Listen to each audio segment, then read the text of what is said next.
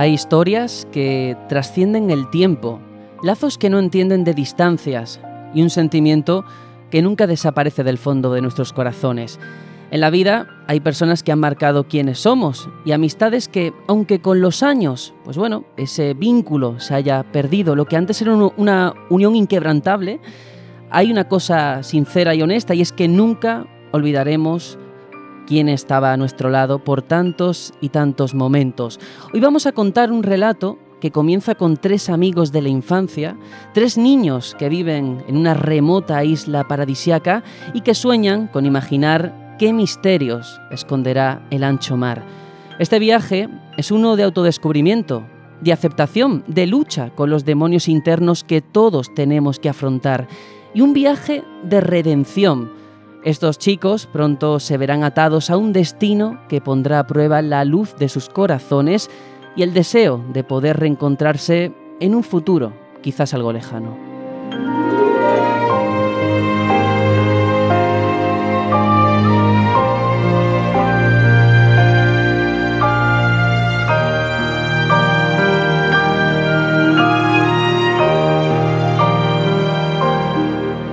Para ellos será el comienzo de una aventura mágica.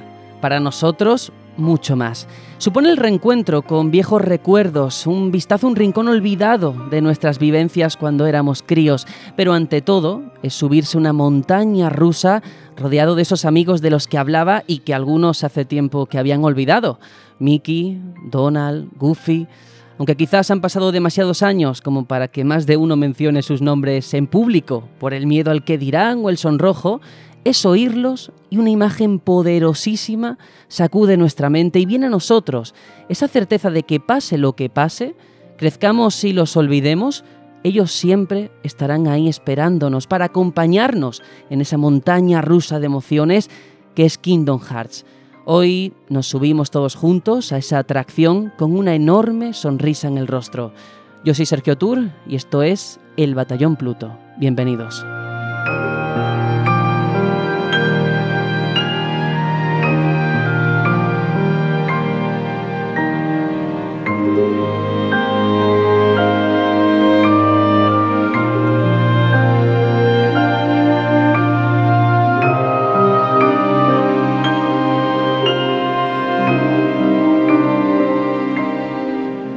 Es que estáis escuchando el tercer episodio de este espacio al que hemos llamado Informe de Emisión, un formato en el que confluye la información con la emoción, el lugar donde rendimos tributo a esas obras que tanto nos han marcado y que consideramos que merecen un homenaje, un humilde agradecimiento por nuestra parte porque, en definitiva, hablamos de juegos que tienen algo que contar, que han aportado a la historia de este medio y eso merece que estemos aquí hablando de ellos.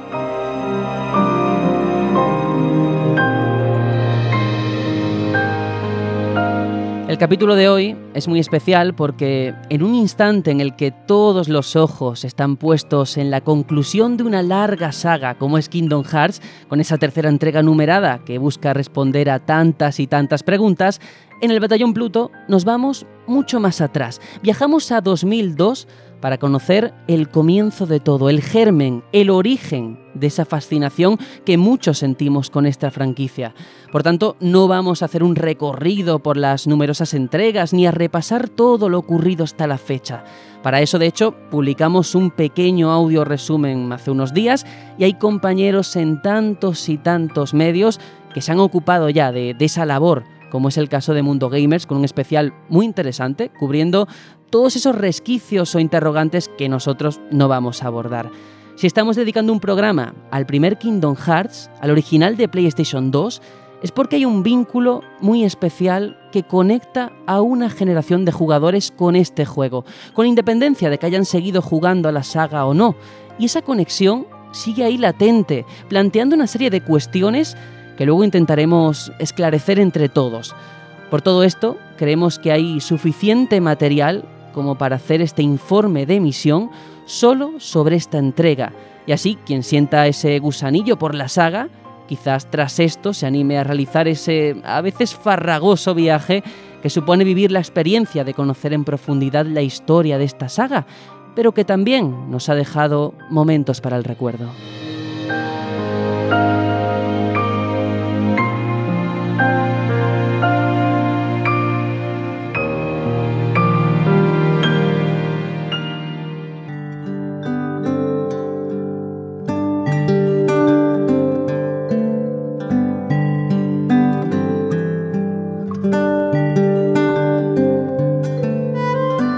Para esta futura guerra de las llaves espadas que se avecina, he buscado por todos los mundos posibles a unos héroes que, siendo puros de corazón, puedan abrir la cerradura de esos recuerdos que llevamos guardando con recelo durante muchos años.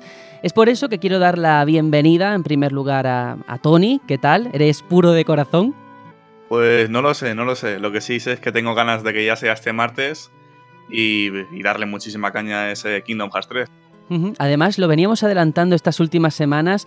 Tú has intentado hacer esos deberes, tú y, tantos miles de jugadores, de intentar unir esas piezas de ese gran puzzle que ha formado Nomura antes del lanzamiento de Kingdom Hearts 3, ¿no? Sí, a ver, el puzzle no hay quien lo junte, las cosas como son. a no ser que venga Kingdom Hearts 3 y diga, pues mira, esto se junta así, esto le cortas la punta a esta, la pieza del puzzle y se junta. Pero hasta entonces. Uf, hasta entonces creo que se puede medio entender cositas que pasan, de hecho, bastante bien, pero no perfectamente. Es un puzzle que, si hay un poco de terremoto, se desmonta. Es un Jenga ahora mismo, pero, pero un Jenga bonito. Bueno, yo creo que el pegamento que une esos puzzles eh, viene de parte del propio jugador, ¿no? De, esa magia, esa fantasía que nosotros ponemos, porque si no, de otra forma, si lo afrontamos con lógica y coherencia, no hay manera, desde luego. No, no, a ver, sí que es verdad que hay, muchos, muchos pegamentos distintos que hay aquí. En mi caso, pues el más, el más grande es Disney y, y que haya estado en mi infancia, en parte de mi adolescencia, pues claro, ese es un pegamento muy fuerte. Ya los que además sois fans de Final Fantasy, pues tenéis una de pegamento, pero muy, muy bestia, que es que ya no hay quien os desenganche de esto. Sí, porque cada uno hace con el pegamento lo que quiere, ¿eh? Algunos lo usan para pegar. Exacto. y otros no. Que, Tori, fíjate lo que estamos escuchando de fondo. ¿Qué sientes cuando escuchas melodías como, como esta que está ahora mismo de, fondo nuestra? Pues es que cada una me evoca, me evoca sentimientos distintos dependiendo de cuán, en qué momento del juego las escuchase, ¿no? Eh, ya la primera canción del tin, tin, tin, tin, esa con un ritmo más pausado, pero es que si tengo que hacerlo al ritmo no acabamos. Eh, es, que es una música de. vas a empezar a jugar a Kingdom Hearts. Ese, menú principal con la música es como, oh Dios mío, sí.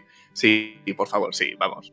Bueno, pues hoy ya, ya digo que vamos a afrontar este informe de misión poniendo de nuestra parte nuestro corazón, nuestra luz, que son palabras que hoy se van a repetir mucho, estoy completamente seguro, pero hay que continuar, hay que continuar con esta búsqueda de portadores de la llave espada porque presento también a Hitor que si ya nos subió el azúcar cuando hablamos de Pokémon, yo creo que hoy vamos a ir por el mismo camino, ¿eh? Pues muy buenas a todos. La verdad es que este informe de misión se plantea mucho, muy, mucho y muy especial, porque no miento, y Sergio lo puede corroborar, que desde los albores casi del podcast mm, se ha hablado mucho de, llevar esta saga a la palestra ¿no? y dedicarle un espacio completo y plenamente suyo. Y hoy lo vamos a hacer realidad. Así es, vamos a poner desde luego todo nuestro empeño. Habrá quien diga, bueno, ¿y por qué no habéis hecho un especial de 500.000 horas en verano sobre Kingdom Hearts? Todo llegará, amigos, todo llegará. Pero yo, yo creo que este momento en el que estamos viviendo, grabando dos días antes del lanzamiento, esto se publicará posiblemente el mismo 29 de enero. Es un momento único. Antes fuera de micro lo hablaba contigo, Editor pensaba que este día nunca llegaría, el tenerlo tan cerca que casi lo estoy tocando. E, es ¿verdad? increíble. Sí, de hecho, no sé, eh, quizá sea una cosa mía o, le pasa a más gente. El, hecho de pasar tanto tiempo en, ese momento preestreno, que es como, me he acostumbrado tanto a la espera, que ahora que lo tengo aquí es como, que va a voy a sentir como un vacío, ¿no? De, ¿y ahora qué? Ahora que ya lo tengo, Ahora, ¿cómo, cómo, cómo lleno esta, este vacío, esta espera, no? Bueno, yo creo que esa respuesta, eh, primero va a ser jugarlo, evidentemente. por supuesto. y después lo afrontaremos al final de este programa. ¿Qué esperamos que ocurra con esta franquicia? Porque esto no va a ser el cierre definitivo, evidentemente, porque ahora mismo es la gallina de los huevos de oro de Square Enix. Y no puede dejarlo pasar. Pero ya entraremos. Yo quiero continuar porque por último tenemos un invitado muy especial, alguien que precisamente ha recopilado durante este último mes todo lo que tiene que ver con Kingdom Hearts en Mundo Gamers, cual diario de Pepito, con una serie de artículos, además de, ese podcast dedicado a toda la historia de la franquicia. Adrián Suárez, bienvenido. Hola, ¿qué tal? Eh, pues nada, muchas gracias por permitirme estar aquí. Tengo la nave Gumi ahí en, doble fila, a ver si entonces le damos cañeta para llegar al lore, que es lo rico de esto, y a darle caña. Eres un valiente por, aventurarte a estar aquí, ¿eh? también te lo digo. Joder, pues un placer, la verdad, porque desde que empecé a escuchar vuestros informes de emisión, eh, me gusta mucho vuestro estilo y la verdad es que yo estoy encantado de, estar en podcasts en los que se habla a tope de sagas y sobre todo como en este caso ya de juegos concretos que te permite hablar muchísimo más, incluso de cosas a, tan a pequeña escala como puede ofrecernos el primer Kingdom Hearts. Y de hecho vamos a empezar por ahí porque Adrián, te voy a hacer una pregunta cual psicólogo en una consulta y es, eh, ¿tú eres más de espada, de escudo o de bastón? Hmm.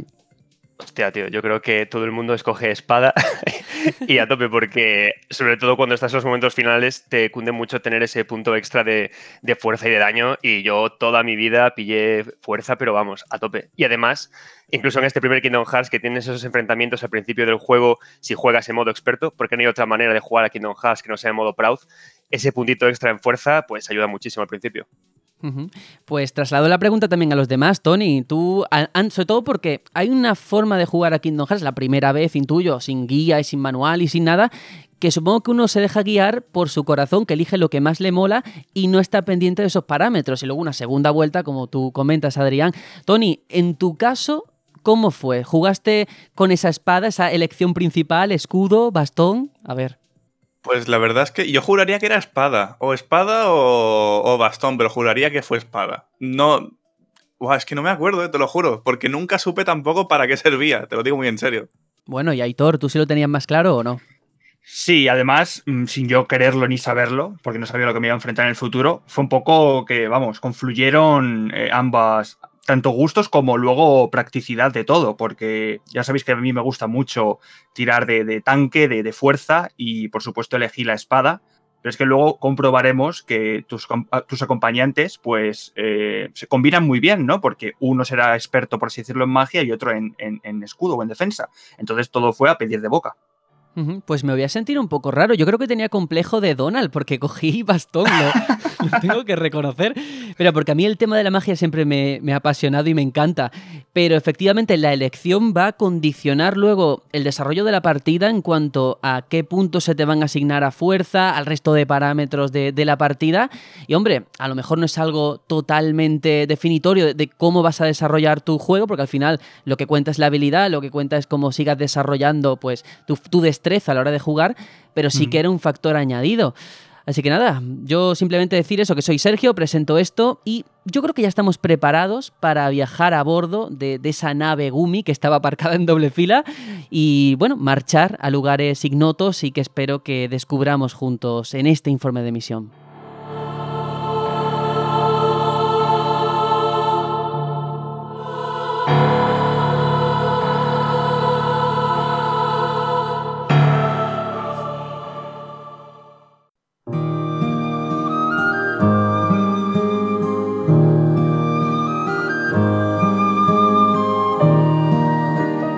Ya sabéis que a mí si algo me gusta de este formato es partir de lo personal, porque creo que esa cercanía también ayuda a que quien nos escuche eh, pueda entender esos lazos de los que vamos a ir hablando o por qué tenemos una serie de filias o fobias con según qué momento o personaje de esta saga. Así que yo voy a partir por eso mismo. ¿Qué os evoca Kingdom Hearts? Cuando escucháis ese nombre, ¿qué se os pasa por la cabeza? Voy a empezar contigo, Tony, por seguir el mismo orden de antes. Uf, pues la pregunta no es fácil. La primera palabra supongo que sería magia, ¿no? No solamente la magia de Disney, sino algo más allá. Mira, yo ya lo digo, no soy fan de Final Fantasy, nunca me he intentado meter en la saga realmente. Pero Kingdom Hearts tiene algo distinto, tiene algo... Creo que es la mezcla de todo. Esa, esa mezcla de la estética, de la música, de la historia, de lo que quiere decir la historia, de esa, esa insistencia en la, en la amistad y en que es el camino correcto creo que todo eso es lo que hace que Kingdom Hearts sea, algo muy, muy especial. Que yo puedo tener algunas quejas a nivel jugable, porque también lo he jugado muy tarde y remasterizado, y no en su momento, que es cuando la gente lo fliparía. Esto pasa, o sea, es que no se puede culpar al juego, ni mucho menos. Muy bien se aguanta hoy en día realmente. Y en la historia y en todo lo demás ya ni te digo. Pero yo creo que es eso, creo que es la mezcla de todo, pero sobre todo la palabra, eh, yo creo que es magia. Wow, va a ser una palabra que creo que también vamos a repetir hoy muchísimo porque no puede ser de otra manera. Pero Aitor, no sé si en tu caso tienes otro concepto, otra palabra que te evoque Kingdom Hearts en sí mismo. Pues, hombre, por supuesto, la, magia es un factor, vamos, importantísimo dentro de, la propia saga. Yo diría otra palabra que es emoción, que es lo que a mí también me evoca. Y es que yo creo que es un juego que tiene el gran poder de de ponerte la lagrimilla en el ojo, ¿no? Es un juego de, lágrima fácil, digamos, ¿no? Tanto por la ambientación, la música que estás escuchando, el guion, ¿no? El ver lo que está pasando en pantalla. Yo creo que ahí tiene muchísimos momentos donde se te encoge el alma y, eh, se te cristalizan los ojos, ¿no? Wow. Y Adrián, ¿estás de acuerdo con todo esto?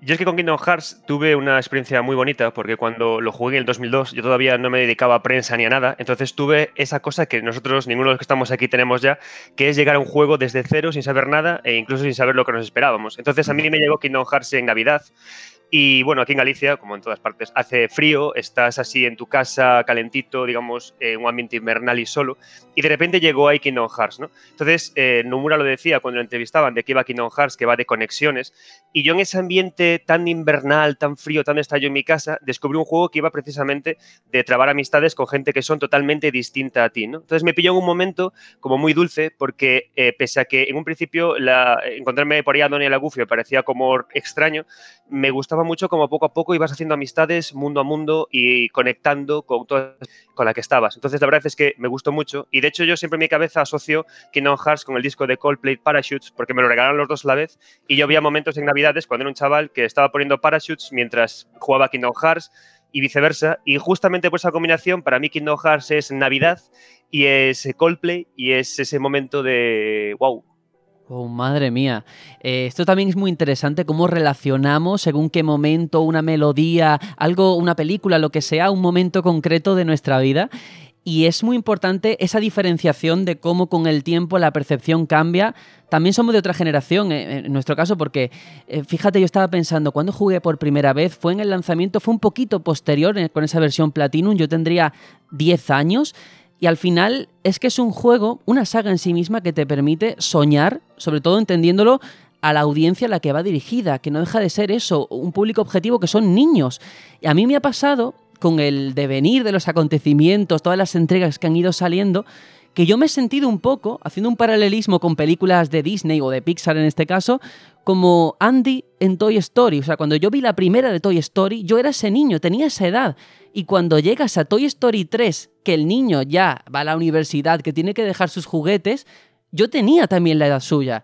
Y a mí con Kingdom Hearts me ha ocurrido algo similar. Cuando yo empecé a jugar esta saga, yo me sentía en cierta forma identificado con Sora, que es el ejemplo más puro de, de, de la inocencia en sí misma. Y ahora ya con Kingdom Hearts 3, que va a salir en nada, pues hombre, ya, tengo, ya estoy en la veintena, ya ha cambiado muchísimo esa percepción, pero es interesante cómo el acercamiento también define tu relación con esta saga. Más o menos ya lo hemos dejado entrever, pero Aitor, no sé, en tu caso, si la primera vez que jugaste a este primer Kingdom Hearts fue de lanzamiento, un poquito posterior, o, cómo fue. O bastante posterior. No, no, ojalá lo hubiera jugado de lanzamiento, porque de verdad yo creo que lo hubiese sentido mil veces más fuerte que, cuando realmente lo, lo jugué por primera vez, que tampoco fue hace mucho. Sé que fue en esta generación, pues hará pues unos 3, 4 años quizá cuando lo, jugué. Y claro, evidentemente es un juego precioso, pero creo que ya, si lo hubiese pillado en mi niñez, lo hubiese disfrutado mucho más. Que no digo que no lo disfrutase, ¿eh? pero desde luego todas las vivencias que se, que se tienen en, esa edad tan, tan temprana, sin, sin madurar, pues se, multiplican un montón. Incluso la forma en la que está escrito el guion, con esos gags, con un humor tan cándido que realmente no es gracioso, pero imagino que, pues eso, para un niño de 10 años, de 8, de 12, pues sí que tendría cierto encanto ver a Donald haciendo el payaso, imagino, intuyo. Pero antes de, concluir un poco este primera, esta primera aproximación personal, que siempre yo considero que es interesante, quiero hacer una pregunta complicada, pero quiero de verdad que os mojéis, que aquí con un gallego y otro de adopción como es Tony, sé que va a ser complicado. Con la de títulos que han salido y dejando a un lado quizás esa parte racional u objetiva, ¿qué entrega os ha marcado más? ¿A cuál pondréis vosotros, ojo, vosotros, por encima del resto? La primera. Para mí la primera, básicamente porque mi orden de jugarlos ha sido este. Primero 3DS, me lo pasé muy bien, no me enteré de nada. De, de nada. Segundo, Kingdom Hearts 1. Vale, este ya estaba en español, que madre mía. Kingdom Hearts 3D, que no esté en español, tela marinera, pero bueno. A menos Kingdom Hearts 1 estaba en español. eh, era el inicio de la saga, con lo cual te enteras más de todo, no había tanta locura. Y el argumento estaba genial y cómo trataron la amistad y la banda sonora y todo. Era fantástico, pero fantástico. Visita la grava para mí es. eh, os habéis ganado mi corazón. Aitor, ¿y por tu parte? Pues yo, por mi parte, jugué tanto al 1 como al 2 de, casi de seguido. Y digo casi porque entre uno y otro, mm, yo sabía que tenía que echarme un vistazo a ese Change of Memories, un poco para, en el tema lore, pues tener un poco eh, enganchadas ambas entregas. Entonces, para mí, mm, no hubo eh, tanta potencia en ese efecto primer vistazo, eh, en el sentido de que no es que prefiera el 1 porque fue el primero que jugué. Al jugarlos casi de seguido, el 1 y el 2, Mm, yo tengo que decir que el que más me ha gustado ha sido el 2. Quizá porque se pulen bastantes cosas de la primera entrega y, no sé, me, me pareció como mucho más definido todo. Claro. Al final aquí influye eso, confluye una parte lógica, porque no hay que negarlo, al final uno pone todo sobre la mesa, esa balanza de jugabilidad, de apartado artístico, de la música, guion, y luego esa parte del corazoncito sentimental que Adrián, claro, me estabas hablando antes de ese disco de Coldplay, yo no sé si eso también influye en esta pregunta que, que estoy haciendo. Sí, yo, eh, para mí el, más- el Kingdom Hearts más importante fue, fue el primero. Luego lo cierto es que el 2 también me gustó mucho porque esta saga tiene como la, la, tendencia o la costumbre de en los títulos, eh, en el 1, el 2 y el 3, centrar el canon y centrar el argumento y en los demás spin-offs irse de madre de una manera loquísima, ¿no? Entonces es como que el primero y el segundo son más ese cuento cerrado bonito y los demás ya se van a, a Cuenca, ¿no? Hablabais antes del 3DS, que el, el, Dream, el Dream Drop Distance es como en plan de, eh, no sé, conténme Mari Carmen, a ver qué coño me estás contando. Pero el, pri- el primero es un cuento muy cerrado y muy bonito y, y yo creo que además eh, tiene un mérito propio que lo hace como un juego de rol bueno como- y dentro incluso de la historia de los videojuegos, que es un final que a mí me parece perfecto, ¿no? Me parece que es un final, Kingdom Hearts, que, que, es como muy coherente con todo lo que, lo que se cuenta en el propio videojuego, que es muy coherente con el crecimiento del personaje y muy coherente con el propio espíritu de, de la saga, ¿no? Entonces al final me parece un ejercicio de escritura, el primero, muy centrado y muy correcto y yo cuando lo vi eso dije, madre mía, lo que se puede hacer con un videojuego a nivel de escritura. Efectivamente, porque funciona muy bien como obra autoconclusiva. O sea, antes de saber todo lo que vendría más adelante, esa Final Mix, que también añadía cierta escena eh, al final secreta, pero por sí misma, sin saber lo que Nomura tenía en su mente, sin saber si iba a ser un éxito comercial, como ya apuntaba a ser, evidentemente, es una obra que cumple por sí misma la forma en la que está escrito el guion, como comentas. Pero fijaos, yo me tengo que quedar con Kingdom Hearts 2 porque me parece la entrega con la que más he disfrutado jugando que no viendo, o sea, porque Kingdom Hearts el primero es maravilloso, la forma en la que cuenta según qué momentos, escenas que, se- que tengo grabadas, pero divirtiéndome jugando esos combates que a veces en el 1 para mí eran un obstáculo para lo que me querían contar, en el 2 no me ha ocurrido tanto así. Luego también tiene ese punto más oscuro, sin que se le fuese totalmente la mano a, a Nomura. Y a mí me pareció más complejo, un poquito más adulto, sin renunciar a ese, lado divertido que considero que tiene la franquicia. Pero mira, es, es interesante que al final las entregas numeradas tienen mucho peso, no solamente porque tenga un numerito al lado, sino porque también creo que dentro de los fans, dentro de la comunidad de jugadores, están muy bien, muy bien valorados. Y eso, pues lógicamente, hay que comentarlo. Y ahora, yo creo que es interesante antes de partir de lo que es el juego, la jugabilidad, que si esto, que si lo otro, hablar de cómo se gestó, cómo se creó, porque eso siempre es interesante en un programa como este que le damos tanta importancia al diseño, a los entresijos, cómo se teje todo lo que al final nosotros como jugadores vemos en pantalla. Así que vamos a ello.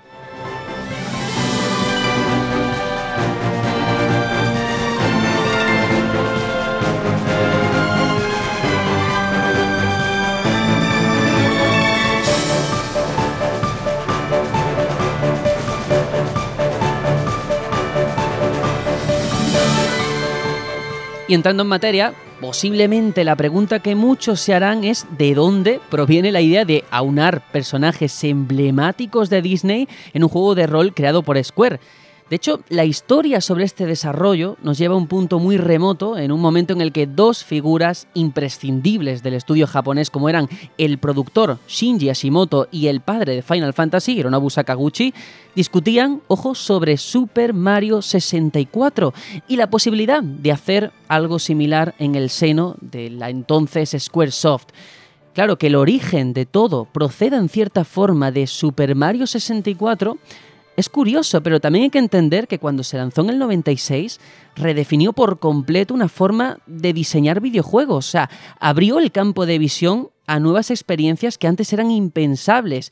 Y eso es lo que lógicamente Hashimoto y Sakaguchi vieron en el juego de Mario, la capacidad de crear un, un, juego, un mundo con libertad de movimiento en tres dimensiones, de introducirse en mundos que explorar e interactuar con el entorno.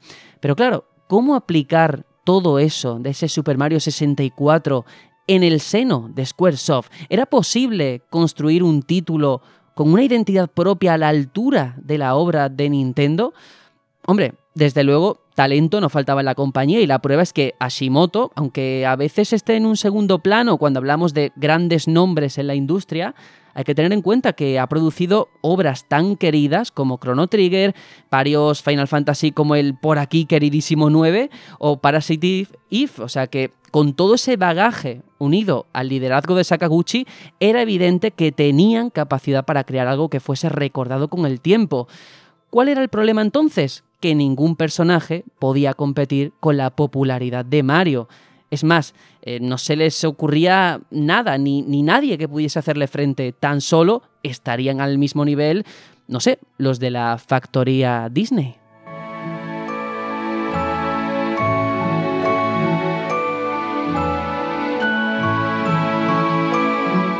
Es entonces cuando escuchando esa conversación trivial, Tetsuya Nomura, diseñador que venía de haber probado las miles del éxito con Final Fantasy VII y Final Fantasy VIII, labrándose un reconocimiento dentro del estudio, se acercó a ellos ofreciéndoles estar al frente de ese incipiente proyecto, pasando a ser Hashimoto y Sakaguchi productores del mismo cuando la idea de Disney no era más que un sueño húmedo o un deseo imposible que rondaba por sus mentes, Nomura insistía en que él tenía la suficiente capacidad como para crear personajes icónicos desde cero.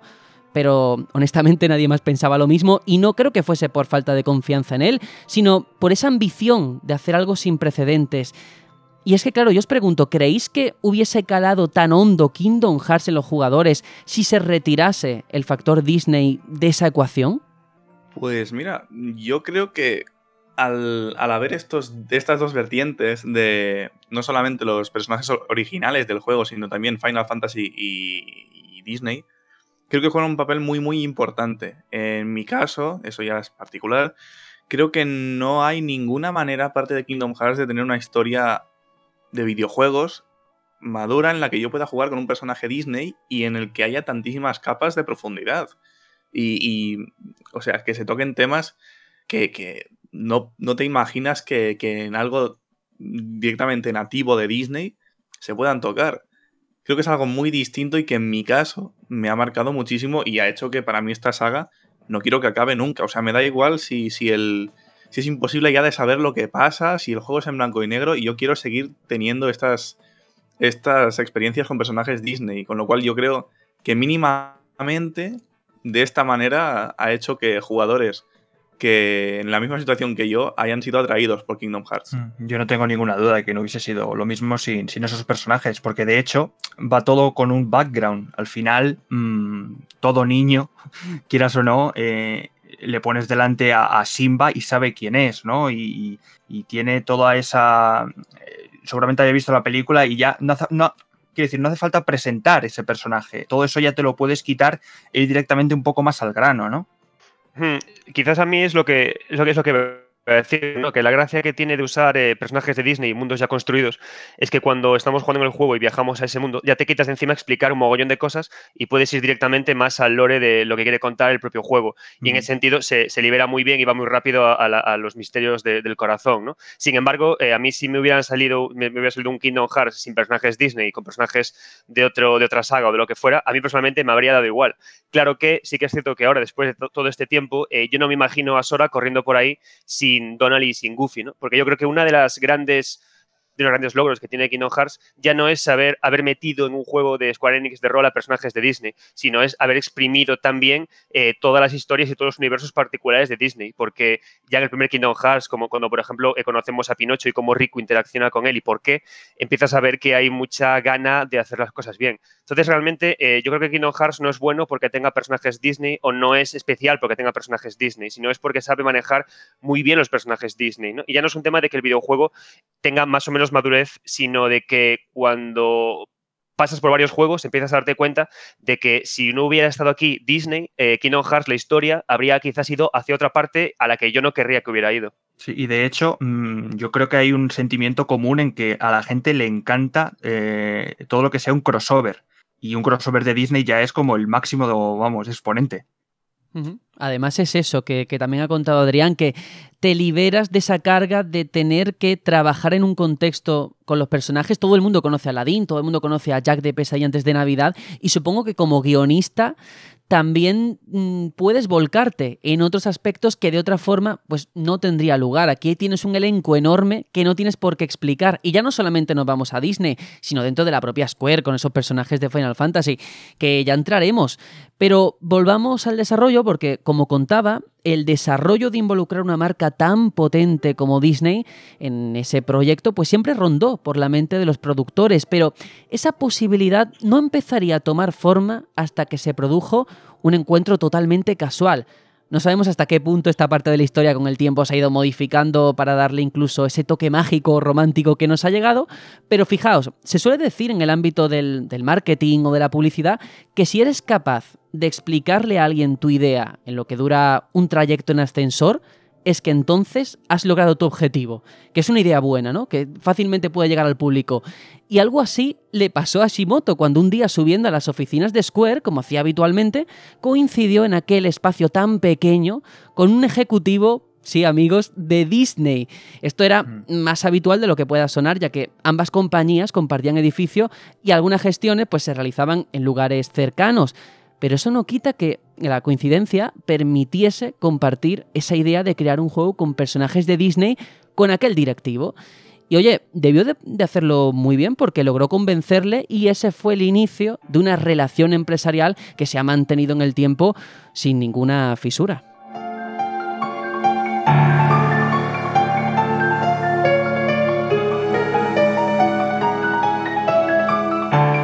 Bueno, esta música tan lúgubre yo creo que va a tono porque, como os he contado antes, Nomura, él seguía empeñado en su idea de crear un personaje original no basado en una propiedad de Disney. Esa fijación la llevaría hasta las últimas consecuencias rechazando varias propuestas de la propia Disney e incluso existen por la red bocetos de quien más adelante tomaría forma como Sora.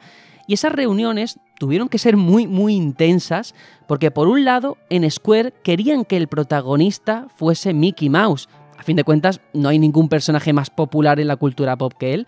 Mientras que en Disney, sin embargo, insistían en que lo fuese el pato Donald. Claro, aquello era un tira y afloja en el que Nomura se encontraba en el medio, esa vocecita que clamaba que el peso de la aventura recayese en un niño pelo pincho llamado Sora. Y los primeros dibujos de Sora no se parecían demasiado a como ha acabado siendo. Si buceáis por internet veréis que tenía rasgos propios de, un león. Pero, y esto es más una suposición mía que nada confirmado, tengo que decirlo, yo sobre todo veo una herencia clara al personaje principal de The Bouncer. The Bouncer, para quien no sepa de qué hablo, es uno de los primeros juegos en los que trabajó Square para PlayStation 2, un beat'em up en el que manejábamos a un portero de discoteca, simplificando así muchísimo, y si buscáis imágenes, de hecho los oyentes os invito a que la hagáis, veréis que la ropa es la misma prácticamente. Eh, los colores, la forma. Y no sé, al final hay una cosa que en cualquier caso es evidente, que mm, si el estilo artístico de Nomura tendrá muchos fans, muchos detractores, pero abre muchísimas puertas. No es un Yoshitaka a mano, que quizás es más artístico o refinado, sino que Nomura no esconde esas referencias manga, esas referencias del mundo de la moda, como se aprecia en eso, en la ropa. ¿Y a vosotros os gusta ese diseño en Kingdom Hearts? Esa herencia, como digo, de la cultura pop que tiene Nomura? ¿O con otro estilo creéis que sería incluso mejor? Yo creo que es muy característico. Creo que a mí personalmente me encanta. Es algo que no se acostumbra a ver realmente. Algo japonés, pero quizás con un poco de occidental también. Estos, estos pantalones anchos, estos zapatones que no sabes qué pintan, pero se han convertido en algo muy, muy icónico.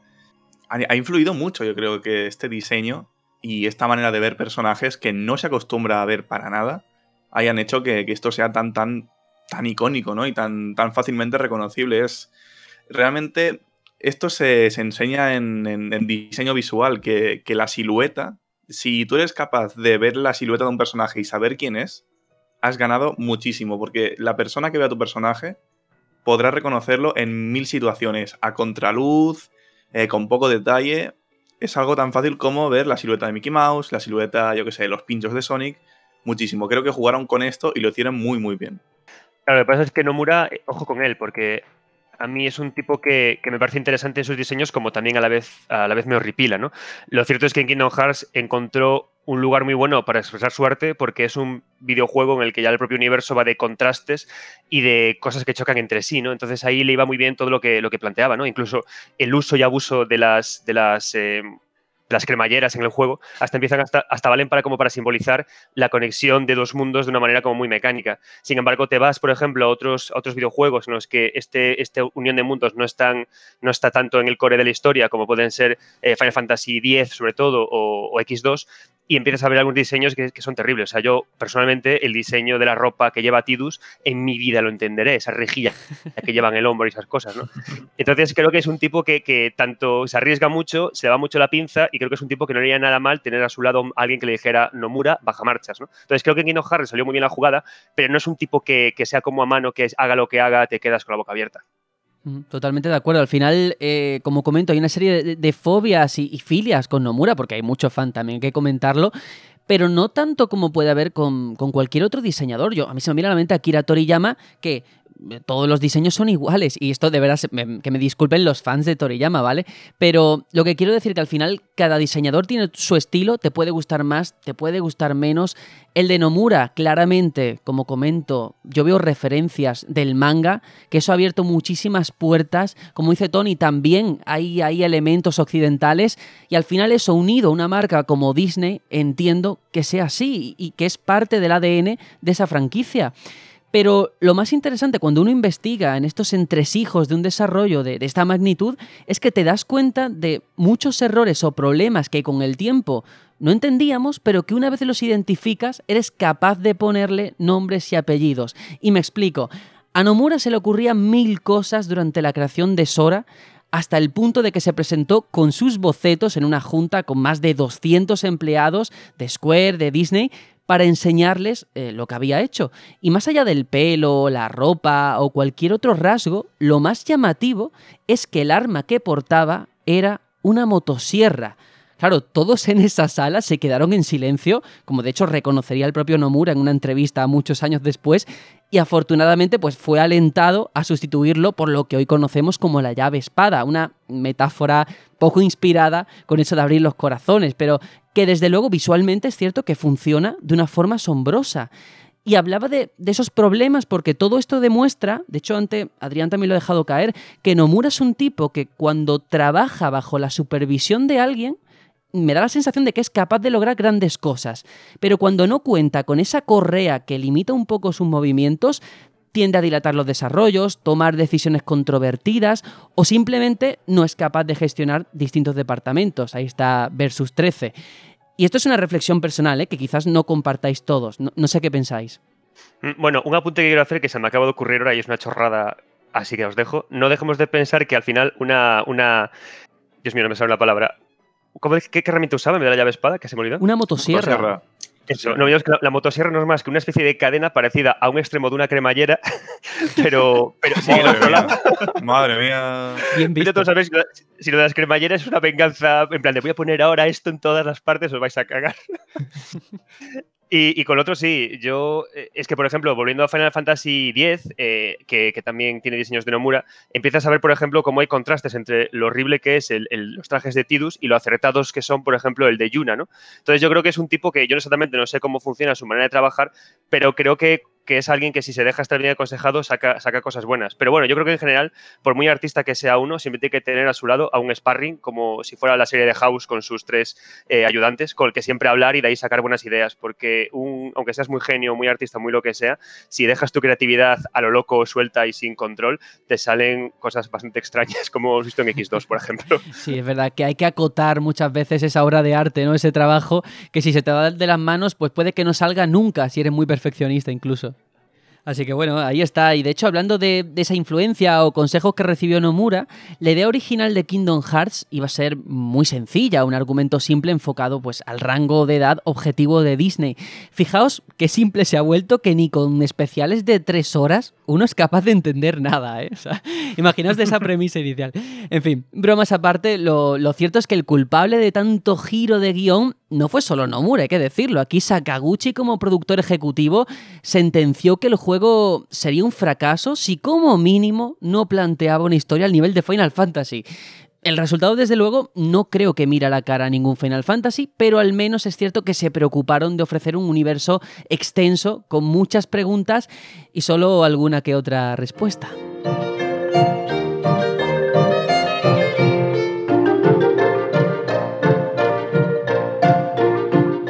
Y sobre todo, la inclusión de personajes específicos de Final Fantasy, una obligación impuesta desde arriba basándose en las opiniones de los fans y los propios empleados. Al final, tener ahí a Tidus, a Waka, a, Eris, a Squall, era un reclamo comercial y el propio Nomura ha reconocido que su deseo era que con los años, una vez la franquicia estuviese lo suficientemente asentada, poder ir prescindiendo de estas apariciones en pos de sus propios personajes. O sea, él nunca ha dejado de creer en su diseño, en su trabajo. Pero oye, anda que no molaba ver a Cid en el juego echándonos una mano o ese combate opcional contra Sephiroth. ¿eh? O sea, eh, a mí reconozco que como fanboy, tengo que decirlo así de esa forma, de Final Fantasy, pues esto tira mucho.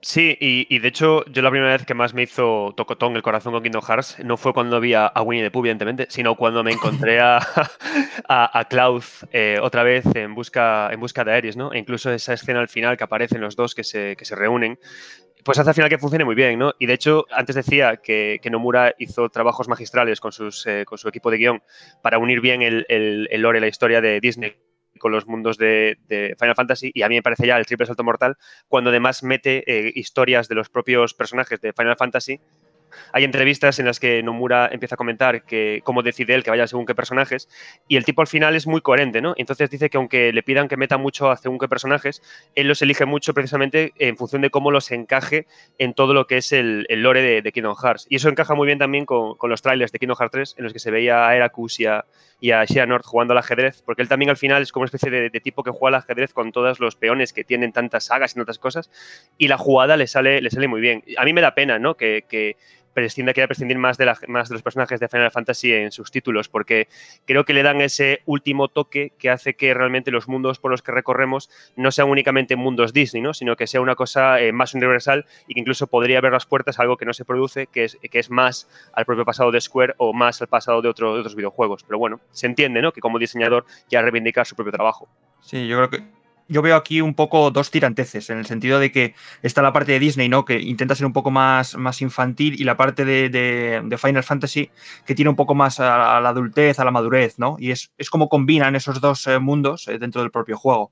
Al final, mm, pensándolo bien, hay personas que posiblemente hayan ido a Kingdom Hearts en su día precisamente por ese reclamo de Final Fantasy y a lo mejor todo lo contrario, quien su primer acercamiento fue Kingdom Hearts y ver ahí a Tidus, ver a Cloud, ver a estos personajes, quizás le haría preguntarse, oye, yo no conozco estos juegos, porque hay personas que no han jugado Final Fantasy, y que sea ese cebo que puede que, les picase, no lo sé. Eh, ahí está la posibilidad, desde luego. Pero sin duda, yo creo que una de las señas de identidad de Kingdom Hearts era su jugabilidad. También creo que era una de esas grandes bazas que tenía porque lo acercaba a un público que no tenía por qué saber nada de las convenciones clásicas de los juegos de rol de entonces, con sus sistemas de turnos, sino que Kingdom Hearts derribaba esa puerta de acceso y respecto a Final Fantasy, que hemos estado hablando de él, fue una diferenciación enorme, ¿no, Aitor? ¿Qué nos puedes contar un poquito, por resumir, de qué va la jugabilidad de esta saga? Pues sí, yo eh, fui además de los primeros sorprendidos porque yo Kingdom Hearts pues lo tenía ahí en, el background, ¿no? De, de, que lo conocía, pero nunca me había acercado a él y siempre fíjate, ¿no? Lo que hace también una marca, ¿no? Que asocias Square siempre a un, a un género, a un tipo de juego, ¿no? Y yo siempre había pensado que Kingdom Hearts era, pues, otra iteración más de una saga de Square con ese combate por turnos que a mí no me acababa del todo de, convencer, ¿no? Pero ya cuando por fin le di un tiento y descubrí lo que tenía, me quedé maravillado y sorprendido porque estamos ante realmente un action RPG, un hack and slash en tercera persona, en el que manejamos a Sora y la mayor parte del juego también manejaremos tanto a Donald, como hemos dicho aquí antes, eh, que destaca por sus habilidades mágicas, y a Goofy, que hace lo propio con, características defensivas, ¿no? Es como el escudo del grupo.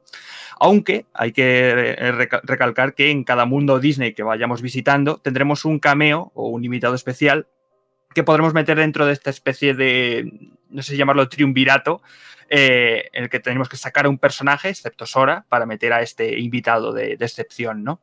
Entonces, bueno, vamos a ir eh, avanzando por estos mundos, eh, ayudando a todos, los, a todos los problemas que nos vayamos encontrando, luchando contra estos enemigos, estos sin corazón, y vamos a ir ganando experiencia en cada combate, vamos a ir subiendo de nivel como en cualquier RPG clásico con esas subidas de nivel vamos a adquirir nuevas habilidades, vamos a ir acumulando dinero, que en este, en este juego se llama platines. Y con ese dinero, obviamente, pues vamos a poder gastarlo en tiendas para comprar accesorios que nos refuercen estas, estas habilidades, estos puntos de, vitalidad, de ataque, de, defensa. Eh, el juego, además, no, no, no, hace tampoco ascos a momentos de exploración y de plataformeo para poder seguir avanzando. Momentos de exploración en el que a lo mejor necesitamos encontrar X objeto eh, para arreglar cualquier cosa y que podamos seguir hacia adelante, ¿no? En cuanto al combate, que me quiero aquí yo eh, parar sobre todo, es que yo la primera vez que lo vi eh, me chocó mucho, porque realmente es un, es un, combate a tiempo real, pero el HUD que vemos por mí podría bien valer para un juego que fuera combate por turnos, porque tenemos eh, ese menú comandos ¿no? en la esquina inferior izquierda, en la que podemos elegir si atacar, si usar una magia, un objeto, una invocación, ¿no? Que lo ves ahí y dices, esto si, si todo estuviese estático, también funcionaría, ¿no? Eh, en, estos combates podemos hacer uso del, Z-targeting, ¿no? Que estaba tan, tan, tan de moda, ¿no? En esos años, porque acaba de explotar, por así decirlo, para fijar a, los enemigos con la cámara e ir como bailando, bailando con ellos. Em, el juego en sí tiene una, dificultad que yo considero que es asequible, eh, pero no sé si estaréis de acuerdo conmigo que hay algunos bosses que son muy, muy exigentes. la, la, curva de dificultad... A mí me parece un error de diseño, porque hay que decirlo así. Hay momentos que son muy sencillos, momentos donde te corta el ritmo prácticamente, porque te encuentras un desafío extraño, o momentos, que ya llegaremos después cuando entremos en ese repaso argumental, en los que hay una sucesión de combates que no se detiene y que, madre del amor hermoso. Pero fíjate, de todo lo que has comentado, el tema del HUD no me parece una cuestión baladí, porque yo creo que es muy intuitivo y al final también hay que hablar de esa crítica, porque hay que decirlo así, hay mucha gente que critica esta saga de ser un machacabotones, que dicen, Buah, esto es realmente nada más que tienes tres comandos y tira para adelante. No creo que sea una crítica sin fundamento, hay, cierta parte de, sustancia en todo eso, en ese argumento, pero creo que también influye el nivel de dificultad que te pongas y sobre todo que con los años la saga ha demostrado no quedarse ahí, que las combinaciones son posibles, que hay bosses ya en este primer Kingdom Hearts, que si no lo afrontas con una estrategia, te vas al hoyo. A mí lo que más me, gusta a nivel de combate eh, que tiene la saga Kingdom Hearts es que pese a que su base sí que es una base de machacabotones, porque antes, antes comentabais que, el, tema, el tema del Z-Target fue en esta época en la, que, implosionó, en la que, en la que funcionó muy bien, empezó a, popularizarse. Claro. Eh, también fue la época en la que se crearon estas aventuras que tanto gusta jugar, que son aventuras que se basan en, escena de, exploración, combate y trozo de historia, ¿no? que se suceden así como, como en loops. Entonces, eh, además de adaptar eso muy bien con RPG, lo que, claro, lo que hizo también fue quedarse con el sistema de combate típico que había en, esa, en, ese tipo de juegos tan de PS2, ¿no? Lo que pasa es que poco a poco y a medida que avanzó, que avanzó la serie, sobre todo yo creo que después de ver cómo se producían los combates con los bosses más, difíciles, es que Kingdom Hearts supo muy bien hacer que eh, el uso de habilidades concretas te dejaban tiempos eh, de invulnerabilidad que había que saber usarlos en momentos concretos contra bosses muy difíciles. Y de hecho es ahí donde encontró Kingdom Hearts su sitio pero claro, para poder encontrar ese tipo de cositas de cómo manejar el cooldown de las habilidades o cómo activar habilidades concretas en momentos concretos para que no te hagan insta-kill y cosas de estas, tienes que jugar siempre, y por eso lo decía, lo comentaba fuera de micro, no me acuerdo cuándo os lo dije, que esto hay que jugar siempre en modo experto o en modo proud, porque sí que es cierto que si lo juegas en el modo fácil, sí que puedes acabar eh, cayendo en el machacabotones extremo. De hecho, las críticas que hicieron a Kingdom Hearts 3 principales es que es muy fácil por eso, ¿no? Por eso, amigos, si me escucháis, si vais a jugar a Kingdom Hearts, siempre en modo experto, que además es como serán las cosas secretas. Hombre, yo mm, tengo que hacer un poco de abogado del diablo y plantear una pregunta que a veces yo reconozco que como jugador me hacía. ¿Kingdom Hearts peca de injusto en algunos combates? ¿O no? Bueno, estás hablando aquí a, un amante de Dark Souls, entonces, ¿qué te voy a contar? La injusticia. A ver, es lo que decíais. Eh, yo creo que Kingdom Hearts, eh, de hecho lo comentabais, que es un título que lo coges a día de hoy y dices, madre mía, qué saltos, madre mía, estos combates, ¿no? O sea, tiene cosas que están hechas regulinchi. De hecho, yo creo que no, es un juego que tú no puedes señalarlo con el dedo y decir que es un juego de 9 a día de hoy, ¿no? Entonces sí que es cierto que tiene combates como muy desequilibrados, pero yo diría incluso que en el modo difícil eh, es como que se organiza más y es menos injusto, o sea, tiene menos desequilibrios de injusticia, porque la injusticia empieza ya desde el principio y te obligan ya a, levelear y a pensarte las cosas. Pero yo creo que Kingdom Hearts eh, no estamos aquí para hablar de que es un juego eh, bien diseñado, ¿no? A mí Kingdom Hearts me parece que es una, tiene una muy buena base, una, una muy buena idea, un buen, buen planteamiento, pero, precisamente por eso es tan bueno Kingdom Hearts 2, ¿no? Que decíais que está, es tan disfrutable. Porque yo creo, que, comprendieron que tenían una buena base de combate y, si le metían bosses muy chulos, eh, podían conseguir sacar lo mejor al, juego, ¿no? Y por eso vemos que luego en Kingdom Hearts 2 aparecen los 13 de la gabardina negra, los de la organización 13, porque eso planteaba muchos más bosses que al final es lo mejor que tenemos en Kingdom Hearts. Y yo creo que a través de eso en Kingdom Hearts 2 consiguen equilibrio, pero en Kingdom Hearts es lo que decís, o sea, hay unos desequilibrios de plataformeo, desequilibrios de exploración y desequilibrios de combate que, vaya, Nomura, míratelo. Sin duda. Eh, Aitor, además, creo que hay más rasgos que hay que mencionar cuando uno habla de la jugabilidad, ¿no? Por supuesto, pero antes de acabar el tema de, combate y tal, me gustaría hacer una apreciación que no sé si a vosotros también os pasó. El tema cámara, giros de cámara cuando no estás con el Z-Targeting. Que era con el L2 ah, y R2 en vez del joystick derecho. Esa decisión ¿Cómo se le ocurre a.? Yo creo que la cámara era el boss final de este juego, ¿eh? Inicial y final, sí, sí.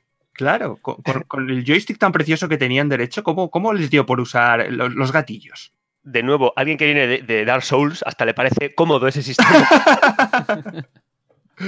Pero bueno, quitando el tema de giros de cámara, eh, el juego ofrecía más, más cosillas. Antes lo he mencionado, el tema de las invocaciones. Y es que a partir de cierto momento del juego, Sora pues va a poder realizar este, estas invocaciones al más puro estilo o herencia de esos Final Fantasy, en el que, bueno, vamos a poder invocar al terreno de batalla personajes de Disney que no tienen por qué tener una representación de sus mundos en el juego, eh, pero gracias a unas llamadas piedras de invocación que están repartidas por, por ciertos niveles, pues vamos a ir consiguiéndolas, esas piedras, luego tendremos que llevárselas a, la damadrina en, en, Ciudad de Paso, y allí ella nos, va, nos va a recuperar esos espíritus, por así decirlo, para poder unirse durante un corto espacio de tiempo en el combate a, a, la batalla, ¿no? Y entre esas invocaciones, pues tenemos personajes icónicos como Simba, el genio de Aladín, Campanilla, Bambi, Dumbo, y unos cuantos más. Pues fíjate, Aitor, antes de, eso, que me parece interesantísimo, porque creo que no vamos a estar de acuerdo, eh, precisamente documentándome, intentando encontrar información sobre el desarrollo, hay una curiosidad y es que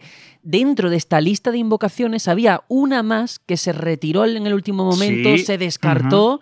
que como sabes es Bahamut, madre del amor hermoso, lo que hubiera salido de ahí. Estaría muy chetado, yo creo. ¿eh? Sí, A ver, lo entiendo al final porque si miras las, la lista de invocaciones del primer juego, no hay ninguna que sea de, de Final Fantasy, son todos personajes de, de Disney. Entonces, Bahamut ahí sería como chocante, ¿no? ¿Qué, qué, pinta esto aquí, no? ¿Tú de, de, qué mundo de Disney vienes?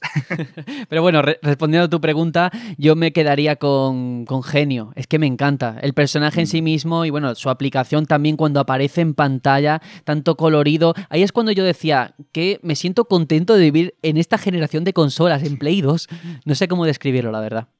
Pero vosotros realmente usabais las invocaciones jugando a Kingdom Hearts. Gracias a Dios, por fin, por fin. No, no, no, no, no. Esto lo quiero decir yo. Hace nada Hay que explorarlo que todo, 2, hombre. Hace nada que me pasé el 2, les dije, oye, estas son las estadísticas que te pone al final. plan, has muerto tantas veces. Invocación más usada, Pepito Grillo, cero veces. es que no me Hombre, pero. Lo juro. Vamos a ver, las animaciones eran muy cucas, hay que decirlo. ¡Wow! Animaciones. Venga, hombre. Se mueven bichos, a ver, por Dios, que eran inútiles. Si, si, es parte del desequilibrio que hablábamos del combate, que casi casi parece que están ahí para rellenar en plan de, oye, está también eh, Simba, check, está no sé qué en check, ¿sabes por qué? Por favor. Pues nada, Hitor, ha sido un fracaso tu pregunta. porque nadie tiene favorito porque no la usaron. Nadie, nadie hacía invocaciones, pero lo que todo el mundo hacía aquí, vamos, nadie se libra, es de usar esa nave Gumi, que es otro de los puntos que quiero, que quiero tratar en esta jugabilidad.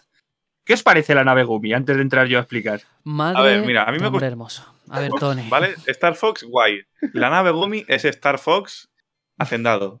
Ya está, creo que es la mejor forma de decirlo. Marca yo, blanca. Voy a decir una cosa buena de las naves Gumi, ¿vale? Y es que, eh, y que a la vez también es para. Veo que, veo que estamos un poco vinagre con Kingdom Hearts, que es como muy bonito para hacer un especial de él. Magnífico. Pero a mí, una de las cosas que más gracia me hacía y a la vez que me decía yo, joder, qué cutre, es el tema de las texturas y de los, de los planos de Kingdom Hearts, que al final es un juego que tiene como paredes gigantescas pintadas de un único color a lo loco. Sí. Y, y decía, por favor, qué cutre, ¿no? Pero por eso me hace gracia las naves Gumis, que era como que, que, la nave Gumi te decía, mira, no es que esas paredes estén así de casualidad por Kingdom Hearts, no, es que es a propósito, tan a propósito que vamos a montar todo un juego de naves que no viene a cuento para que te des cuenta que me gustan las texturas planas de colores. Y dices tú, pues venga, nave Gumi. Es sí. que al final ese era un obstáculo. Yo lo que quería era llegar al mundo y estaba el impedimento ese de que no, que te tienes que tragar la fase de naves. Y más allá de las texturas, que es verdad que alguna, pues eso, muy cutre, los fondos, tal, que eso lo vamos a ver en los mundos, porque el de la ballena, madre del amor hermoso, que es psicodélico todo. Pero bueno, mm. yo creo que aquí sobre todo también el factor jugable. A mí me daban un montón de piezas y yo digo, ¿para qué? Si yo voy con la misma nave Gumi hasta el final, si es que me da igual todo lo que me estás contando, que yo quiero llegar a mi destino, ¿no? Claro. Pero Al mira, final, yo lo, esas lo que piezas... De... No, habla, habla, Aitor. No, simplemente destacar que esas piezas que nos íbamos encontrando, pues teníamos que llevarlas al, al taller aquel de, de Chippy Chop para pues mejorar esa nave a nivel tanto armamentístico como, como en el diseño de la misma para avanzar en, en la trama. Pero sí es verdad que al final, mmm, no sé si era una especie de excusa para mejorar esos posibles tiempos de carga entre mundo y mundo, no sé, no sé muy bien a, a qué vino todo, toda esa, esa lógica de, de, de, la nave Gumi. Lo que es la coña es que le tienen que tener cariño porque hasta el 3 que siguieron con las maletas naves Gumi insistiendo bien fuerte, ¿eh? La verdad Hombre. es que sí. No sé. Mira, yo lo que, lo que ha dicho Sergio de, de, de la psicodelia que estaba dentro de, de, Monstruo, esas texturas, te juro que yo me, me lo imagino de esta manera, ¿eh? Eh, en plan, wow, Ocarina of Time tiene el Lord Yabu Yabu, que es que es súper psicodélico. El número dice, aguántame el café, que esto vamos a superarlo, pero ya. Pues sí, es verdad que al final incluso eso, el ir a Ciudad de Paso, como ha contado Aitor, eh, ese taller de Chippy Chop, Cid que también estaba por ahí, es como, es que me uh -huh. da igual tantos materiales, tantas piezas, tanta historia, por favor, olvídate. Pero bueno, Aitor, ¿alguna cosita más de este apartado? Pues nada, para concluir os pregunto, ya que no habíais invocado ni cosas así, ¿usasteis el diario del, de Pepito Grillo? Sí. Esa enciclopedia de, de, de enemigos y de tal. Sí, eso sí, ni que ah, sean bueno. las notas de Ansem y cositas, sí. Yo no. O sea, la, la primera vez, si soy honesto, a mí es que esa parte en los juegos me parece un error de novato de guionista, de no saber cómo contarte las cosas, pues búscate tú la vida. Y eso, de hecho, en Final Fantasy XIII, eh, en mi opinión, y aquí viene la puya que suelo soltar a ese juego, le ocurre lo mismo, que tú tienes que estudiar por tu lado y el juego no te da esas herramientas. Y a mí eso me parece un error en, en la escritura del guion a mi juicio. Sí, aunque luego también para los cazadores de lore esto es pepitas, ¿eh? Ay, Pepita gracias, te iba, te iba a- te iba a decir, amigo. si, es mara- si es maravilloso eso. Además, es lo bueno que tiene, que mira, si todo este, esto carrete, este carrete de Ansen y tal lo hubiera contado de viva voz, no habría tenido tantos o sea, agujeros de guion extraños como para poder meter luego todas las paranoias de los siguientes juegos. Es decir, si no hubiera esa- esas historias que dices de, de error de, de novato, no habría Kingdom Hearts 2, ni 3, ni No, sin duda, eso sin duda, eso es un hecho. Pero bueno, es verdad que hay que comentarlo, que eso al final también da un poquito de, de juego, esos informes de Ansem para ir construyendo un poco ese gran lore que forma Kingdom Hearts. Pero claro, no podemos quedarnos solamente con el apartado jugable ni con el desarrollo, porque al final todo juego, toda obra nos entra por los ojos, también por el sonido. Aitor, en ese, eh, Tony, perdón, en ese sentido, pues algo también nos podrás contar, ¿no? Hombre, por supuesto, por supuesto. Ah, ¿Qué es lo que quieres primero? ¿Música o doblaje? Esto parece como los juegos de David Cage, puedo elegir, ¿no? Pues yo te diría música. Bandernets. ¿Quieres música? Vale, pues perfecto. Mira, ¿a ti te suena una mujer llamada Yoko Shimomura? Hombre, la tengo en gran estima, ¿eh? Sí, sí, me lo imaginaba, me lo imaginaba. A ver, eh, Yoko Shimomura, que es eh, no solamente compositora de, de este primer Kingdom Hearts, eh, sino que además ella, pues al igual que tú, Sergio, es pianista. Creo que te supera un poco en cuanto a experiencia, pero Un es poquito. pianista, eh, directora de orquesta, sí. Violinista, que también tocas el violín también. O sea, yo veo aquí un paralelismo interesante eh, entre Yoko Shimomura y tú, pero bueno. Además, ella trabajó Ah. en, en juegos como Street Fighter y yo en About Elise. Estamos a la par, más o menos. Sí, sí. Ella trabajó en Street Fighter 2, en Xenoblade Chronicles, el de Wii, Parasite Eve, que ya lo has mencionado. Ah, obviamente este Kingdom Hearts. Muchos otros Kingdom Hearts que no voy a leer porque es que me pasaría... Hay una lista eterna, literalmente hay una lista eterna. Ah, y en tu queridísimo Final Fantasy XV, por supuesto. En, este, en este caso, eh, pues ya hemos dicho antes eh, que, que, bueno, de hecho yo cuando me has preguntado que, qué me evocaba esa música, eh, ya te he dicho que depende de la situación, esa, la- las melodías escogidas para el juego, ah, pues me causaban una emoción u otra, porque las asocio con los momentos en los que, en los que ha estado eh, pues presente cada tema, ¿no? Y me, me llama la atención la cantidad de registros distintos en los que Yoko Shimomura ha podido eh, pues, dar musicalmente su aporte, porque no solamente los juegos que he dicho antes, sino por ejemplo, eh, también cuando esta mujer en 2002 se marchó de Square Enix y se, se hizo compositora indie, ¿no? Llamémoslo así, eh, pues eh, puso, puso su trabajo musical en Mario and Luigi Superstar Saga. O sea, los registros han sido muy distintos, todos japoneses, sí, eso sí, pero muy, muy, muy distintos. Porque además... Y eh, enlazando... dime, o sea, lo estoy diciendo de cabeza, a lo mejor meto aquí un gambazo, pero creo que no. Ella ya trabajó previamente en Mario RPG. Es decir, que, que ese, ese background de esa subsaga Mario ya venía de antes. O sea, que es interesante. una, una cosita más que aprendo. Ah, lo que sí que os quería preguntar, enlazando con, con todo esto, eh, ¿qué momento musical, o sea, no de argumento, no, no, no, momento en el que vosotros recordéis con una música de fondo de este primer Kingdom Hearts, para hacer esto un poquito más personal? Uf, es que yo creo que al final, desde el instante inicial, ese tema del menú a todos nos marcó mucho, ¿no? Me da a mí, la- a mí la sensación y sobre todo el tema vocal. Yo creo que esto también lo, han, lo cogieron, esa herencia de Final Fantasy, que todos los Final Fantasy tenían que tener un tema cantado y aquí este Simple and Clean, pues sin duda, de hecho cuando lo vemos en pantalla, ese momentazo, uf, los pelos de punta, ¿eh? Uf, olvídate, tío. Cuando se separan las manos de Sora y Kairi al final y empieza el a tope, o sea, ese es el momento en el que dices, voy a ser de esta saga para siempre, me haga lo que me haga. Estoy muy, yo creo que son los dos momentos para mí, ¿eh? El tema principal del menú y, y al final de todo, tal cual. ¿Tú, Aitor, qué? Sí, yo desde luego, eh, haciendo un poco la preparación de este especial, yo le dije a Sergio, por favor, mete el tema del menú, porque si no es que te, te bato, ¿eh? Yo creo que es uno de los temas más importantes, porque es el primero que escuchas realmente cuando inicias el juego. Y ya cuando lo empiezas a escuchar y, y entra en tus oídos dices, vale, voy a entrar al mundo Disney, voy a entrar al mundo Kingdom Hearts, prepárate, agárrate porque salta la lagrimita. De hecho, lo tenemos ahora mismo de fondo, fijaos.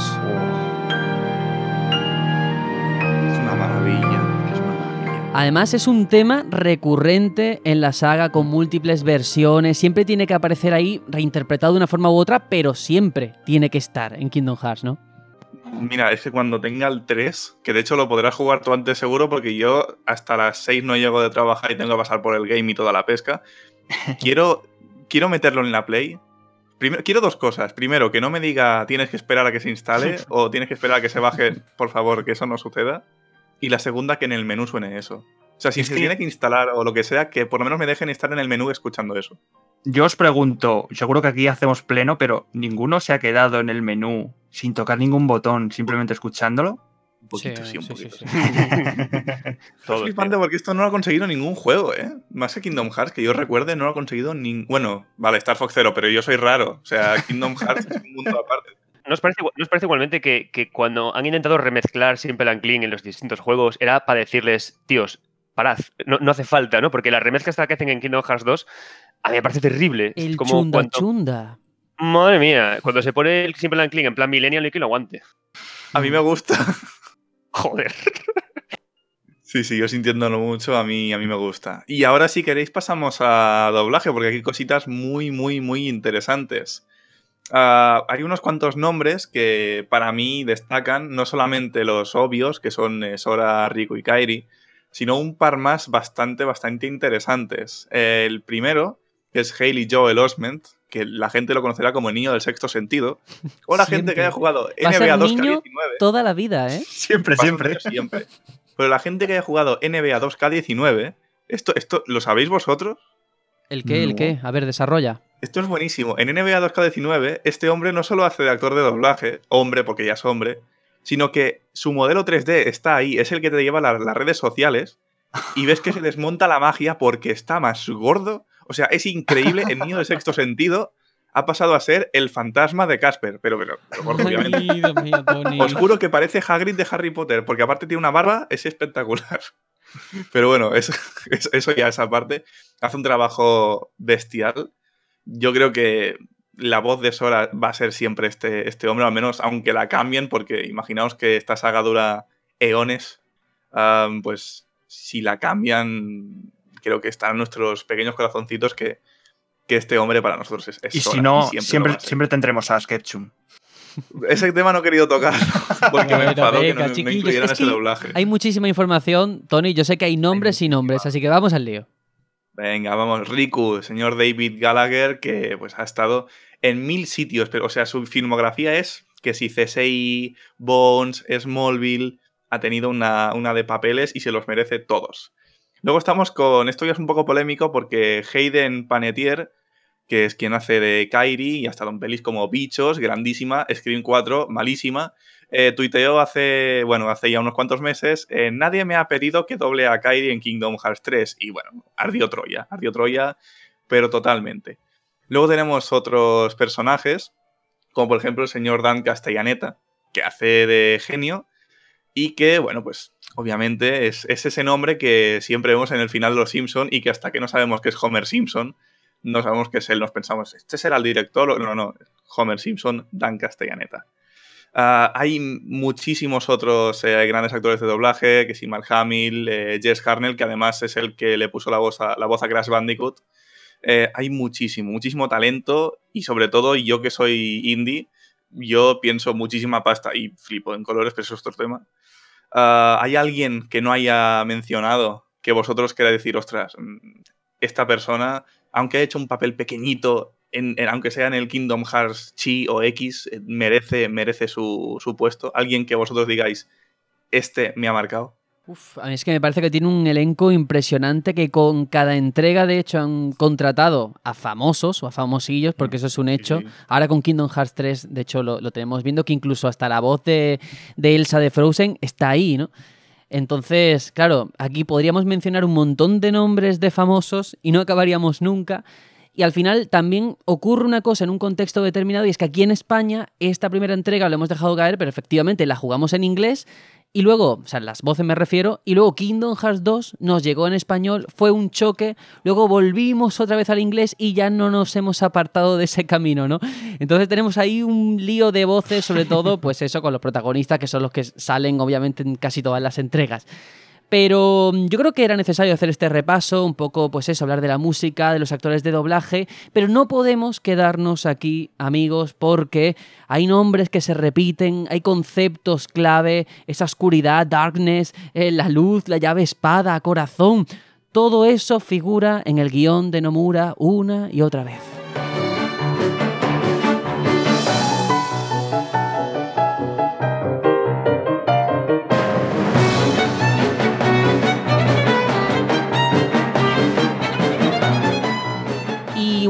Quería hablar, aunque sea brevemente, plantear, bueno, mm, reflexionar sobre cómo están planteados estos temas. Esas cuestiones que siempre sobrevuelan, la amistad, la luz y la oscuridad, y el tratamiento de los propios personajes, que ahora iremos, pero fijaos, todo lo que tiene que ver con esa disyuntiva, esa dicotomía de la luz, oscuridad, hay que entender, yo creo que aquí hay un factor cultural muy importante de Japón respecto a lo que nosotros asociamos a la luz y oscuridad en, en Occidente. A mí se me viene a la mente, por ejemplo, un manifiesto, un pequeño librito que se llama El elogio de la sombra de Junichiro Tanizaki, que bueno, para el que le guste la literatura japonesa yo creo que es de lectura obligada, es una especie de tratado sobre lo que es la estética japonesa y precisamente ahí él habla de, de cómo normalmente en Occidente la belleza se asocia a la luz, a lo brillante, a lo blanco y que lo oscuro, sin embargo, es lo opaco, lo, lo, lo que no prevalece, lo negro, que tiene una connotación negativa. Y sin embargo, en Japón no ocurre así, sino que la sombra no tiene esa connotación negativa, es considerada como parte de la belleza y todo esto a mí me da la sensación de que también lo vemos en Kingdom Hearts, con esos personajes que tienen una máscara, un doble juego, que ahora son buenos, ahora son malos, ahora me he dejado llevar por la oscuridad, ahora en mi interior habito una parte de luz, una de oscuridad. Y no sé qué pensáis sobre todo esto, cómo plantea la luz, la oscuridad, el bien, el mal, un juego o una saga como Kingdom Hearts. Quizás esta es la, es la gracia ¿no? de, Kingdom Hearts, que al final, aunque tenga una historia tan deslavazada y un lore tan deslavazado, eh, siempre ha sabido moverse muy bien en torno a los, términos de, luz y oscuridad. De hecho, a mí, el personaje que más me gusta de Kingdom Hearts y el que espero que al final gane en toda esta historia es Xehanort, porque es un tipo de, de, malo que a mí me mola muchísimo, porque es un tipo de malo que, que, realmente no es que sea malo de por sí. O sea, en el mundo de Kingdom Hearts habita tanto la luz y la oscuridad porque es lo que está en, en todos los corazones y toda la gente de, de, de, la historia del juego quieren rechazar la oscuridad porque les da miedo, ¿no? Y Xehanort es el único que da el paso adelante y es capaz de reconocer y de asumir que en, toda, en todo ser vivo hay también maldad y que la maldad del ser humano no hay que quitarla de, dentro de uno, sino aceptarla y ser fuertes los dos juntos, que es justamente lo que hace Riku al final, ¿no? Entonces, eh, a mí quizás lo que más me ha gustado siempre es cómo tan abiertamente han unido estos dos elementos, luz y oscuridad, al corazón, y cómo en base a eso han sido capaces de recoger todas las metáforas de Disney sobre la amistad, enlazarlas con estas historias, con la estética japonesa que mencionabas, y en base a eso construir eh, poco a poco el lore, ¿no? Sí que es cierto que hay algo que sí que no me gusta, que una, a medida que va avanzando toda la, trama de Kingdom Hearts, es como que la parte japonesa de, lo que significa la luz y lo que significa la oscuridad se va perdiendo hacia un cariz más occidental porque acaba derivando demasiado a lo que son lo, los Jedi, ¿no? De hecho, cuando vamos ya a Birth by Sleep, encontramos a Heracus entrenando a los maestros originales, bueno, a los maestros de llave espada, a Ventus y a los otros, y ya eso rezuma, o más bien apesta totalmente a, a, a Star Wars. Uh -huh. Sin embargo, en el primer Kingdom Hearts tenía una manera de tratar la luz y la oscuridad mucho más sutil, ¿no? Porque casi casi ni siquiera se dirigían a ella directamente ni la adjetivaban, únicamente casi la, como que la adoraban o la perseguían sin alcanzarla, que es algo muy japonés, ¿no? El, perseguir el camino pero sin querer llegar a coger el, final, ¿no? Ese, valor japonés tan mononoguare, tan, tan de buscar algo, de, adorarlo, pero en su imperfección. Y es por lo que está tan bien tratado el primer Kingdom Hearts en estos dos términos. Sí, porque efectivamente luego con el tiempo se ha hablado de ese equilibrio tan necesario que dejarse llevar solo por la luz no es bueno tampoco, ni por la solamente por la oscuridad que tiene que producirse, de hecho, esa guerra de la llave espada, porque hay una especie de bien mayor que prevalece y es que tienen que existir esos dos bandos, esas dos mitades para que todo confluya y que una no mm, se apodere de la otra. Eso está ahí presente, pero claro, yo creo que también es interesante hablar ahora de ese tratamiento de los personajes principales, al menos, porque hay muchísimos personajes, pero a mí me interesa porque, sobre todo en este primer Kingdom Hearts, están como muy bien definidos, están muy claros, el mensaje que hay detrás de ellos también se entiende con una facilidad pasmosa, Y podríamos empezar con el propio Sora, Sora, el portador de la llave espada, que tiene la misión de acabar con los sin corazón que invaden los mundos. Y de hecho, yo lo que veo aquí es que ejemplifica lo que es la bondad por antonomasia, la inocencia, la sinceridad, la luz en un sentido incluso hasta artificial, porque nosotros en, nuestra vida diaria, yo al menos no he encontrado a personas que sean solamente luz, que sean buenas personas las 24 horas del día, ¿no? Todo el mundo tiene su momento en el que, bueno, pues manda todo a tomar por saco. Eh, de hecho, creo que es necesario, y eso es un mensaje que yo creo que él luego también aprende de Riku y de otros personajes, pero que, como digo, representa eso, ¿no? La inocencia en su estado más puro. La verdad es que está guay cómo están representados los tres personajes en, la, en Islas del Destino, porque aunque sí que es cierto que al final acaban adoptando clichés y roles muy, muy japoneses, muy de shonen, porque al final casi casi podemos ver a Naruto, a Sakura y a, y a, y al otro no me acuerdo cómo se llama ahora. Gracias, y a Sasuke. Eh, sí que es cierto que al final eh, entronca muy bien y además mola porque adelanta mucho lo que va a ser luego todo eh, el, eje central de la historia, ¿no? Al final, Kairi desaparece y cada uno quiere buscarla de una manera determinada. Al final, Riku intenta buscarla a través de la oscuridad y Sora intenta buscarla a través de la luz, ¿no? Y está estupendo cómo a la vez se te enseñan esos dos caminos y luego mola porque luego más adelante, te das cuenta de que el camino de la oscuridad que hace Riku es un camino como mucho más maduro, porque al final Riku se enfrenta a sí mismo, mientras que Sora únicamente casi casi va como un pollo sin cabeza eh, a tirar muros a, cabezazos y es como que también llega, ¿no? Y por eso antes decía que el personaje de Xehanort como villano me parece tan interesante, porque es como que si quisiera decirnos el propio juego, y es una cosa que a mí me gusta mucho de Kingdom Hearts, que realmente, realmente, realmente no sabemos si la oscuridad es 100% mala o si la luz, como decíais, es 100% buena. Está casi, casi, el, parecen casi, casi como dos doctores peleándose a golpe de, ponencias o golpe de papers, en, plan de no, la oscuridad es buena, no, la oscuridad con la luz es mejor, no, la oscuridad es mejor, pero digamos que no hay ningún poder superior ni supremo, ¿sabes? Un dios omnisciente que, que venga y te diga, esto es así o esto es así. De hecho, cuando llegan a Kingdom Hearts y abren el propio reino de corazones, te das cuenta que allí hay luz y oscuridad. Entonces, claro, mola porque empiezas a preguntarte realmente, eh, ¿en Kingdom Hearts hay buenos o malos? ¿O solamente gente que persigue lo mismo de maneras diferentes?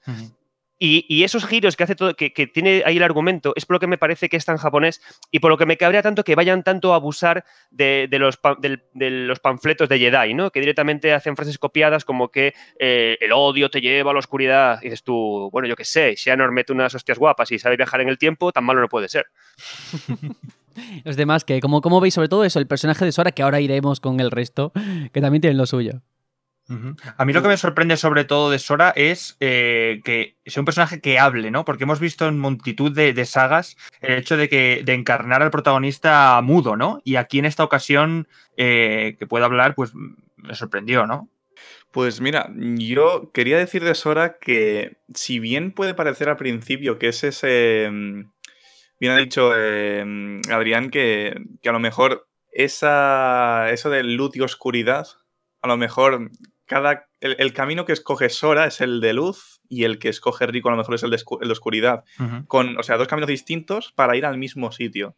Esta contraposición entre ambos, sin dejar de ser amigos, sin dejar de querer lo mismo, sin dejar de tener el mismo objetivo, nos da una contraposición muy, muy bestia porque ya de entrada te está diciendo, a lo mejor no son mal, a lo mejor oscuridad no significa maldad como tal.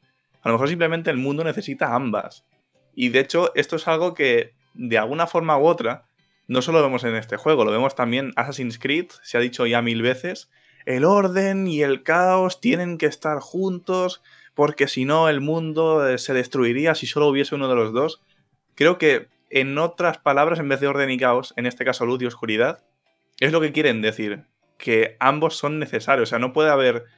No, tú no puedes ver a alguien sin ver su sombra. La luz te hace que lo veas a él, pero también a su sombra. Es como esta dualidad de, conceptos que hacen que todo pueda existir. Las dos caras de una misma moneda. Exacto.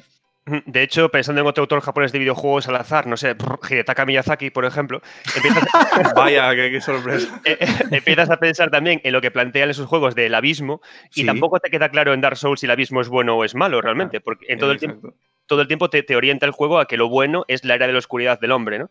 Entonces, esa es la parte tan japonesa que tanto me mola de Kingdom Hearts que mantiene también. Y de hecho, daos cuenta de una cosa con Kingdom Hearts, que en, el juego de 3DS, en Dream Drop Distance, hacen un examen a, a, los dos, a Riku y a Sora, pero Riku en ese momento ya tiene el culo pelado porque ya ha pasado por la oscuridad y la domina y la supera. Sin embargo, Sora, como en su vida se ha parado a pensar y a reflexionar lo que es la oscuridad, no la supera, ¿no? Entonces, casi casi el juego te está diciendo que aunque sí, rechazar la oscuridad está guay, pero que también hay que aceptarla como parte de uno, ¿no? Y mola porque ese mensaje que te acaba diciendo Riku de fondo es, es un mensaje que, de hecho, de cara no te lo dan y lo rechazan, ¿no? Y se produce, un contraste como muy interesante que incluso trasciende el hecho de que aquella personaje es Disney o todo eso, ¿no? Es un mensaje propio del juego que casi casi parece de casualidad por el propio gusto japonés. Pero fíjate, em, al hilo de todo esto, porque estamos hablando de Riku, que al final para mí es el auténtico protagonista, es quien tiene el carisma. Adrián, yo sé que a ti te encanta Seanor, pero Riku mola mucho más, porque además me parece que está construido, o sea, el desarrollo del personaje me parece mucho más coherente. Tengo la sensación de que realmente realmente aprende en ese viaje. Hay una evolución del primer Kingdom Hearts, de ese Riku que vemos, al último. Sin embargo, con Sora no se produce ese cambio. Yo creo que es el único personaje que sigue estancado. La misma sonrisa burlona, la misma confianza ciega en desconocidos.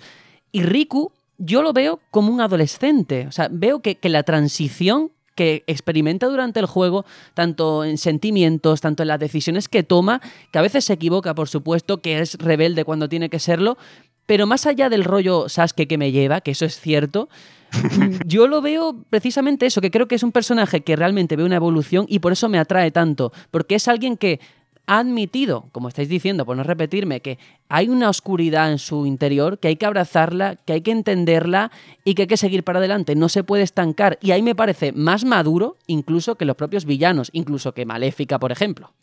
Mm, de hecho, en Chains of Memories, Naminé le dice, Riku, te borro los recuerdos que tienes de la oscuridad para que vuelvas a ser un ser de luz. Y Riku le dice, no, la oscuridad es, es, mía y tengo que aprender a vivir con ella y se va. Y eso es la leche, ¿no? Es decir, tiene un crecimiento súper bueno, pero es que si te fijas en Sora, si analizas cómo se ha construido el personaje de Sora, te das cuenta de que es una construcción tipo eh, el viaje del héroe, pero que le falla una cosa fundamental, que es que Sora en ningún momento tiene maestro. Entonces, al no tener maestro, eh, nunca se produce la maduración del personaje. Entonces es un niño eterno. Sin embargo, Riku sí que ha tenido maestros, porque ha tenido por una parte a Xehanort y luego ha tenido a Miki cuando han estado en el reino de la oscuridad.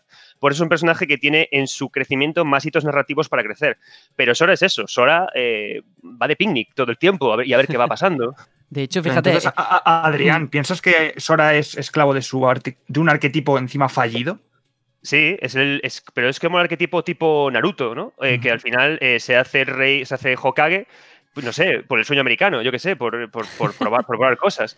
Y al final luego personajes como Sasuke o personajes como Riku son los más ricos porque son los que se enfrentan a cosas más reales, que es a la, pues a la mierda del día a día. Pero Sora es un tipo feliz, es un, como un tipo afortunado, es un rompetechos de la vida en el que al final consigue llegar al final de la historia entero por Marisu. Pero también sirven para poner a prueba al protagonista. O sea, hacen como de guardián del umbral, en definitiva. O sea, Riku muchas veces, en este juego lo vamos a ver después con el repaso argumental, se interpone en ese camino de Sora para ponerlo a prueba, para ver si es capaz de, de salvar a su amiga.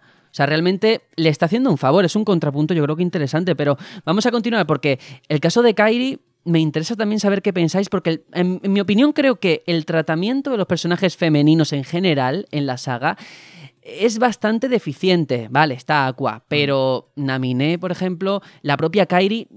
Kairi no soy capaz de identificarla. Creo que la mayor parte del tiempo de la saga, ya no solamente de este juego, es un personaje que va de un lado para otro. Que de hecho en el 2 simplemente la raptan y ya está. O sea, y no, no aportan nada más. Es que no, no quiero ir mucho más allá.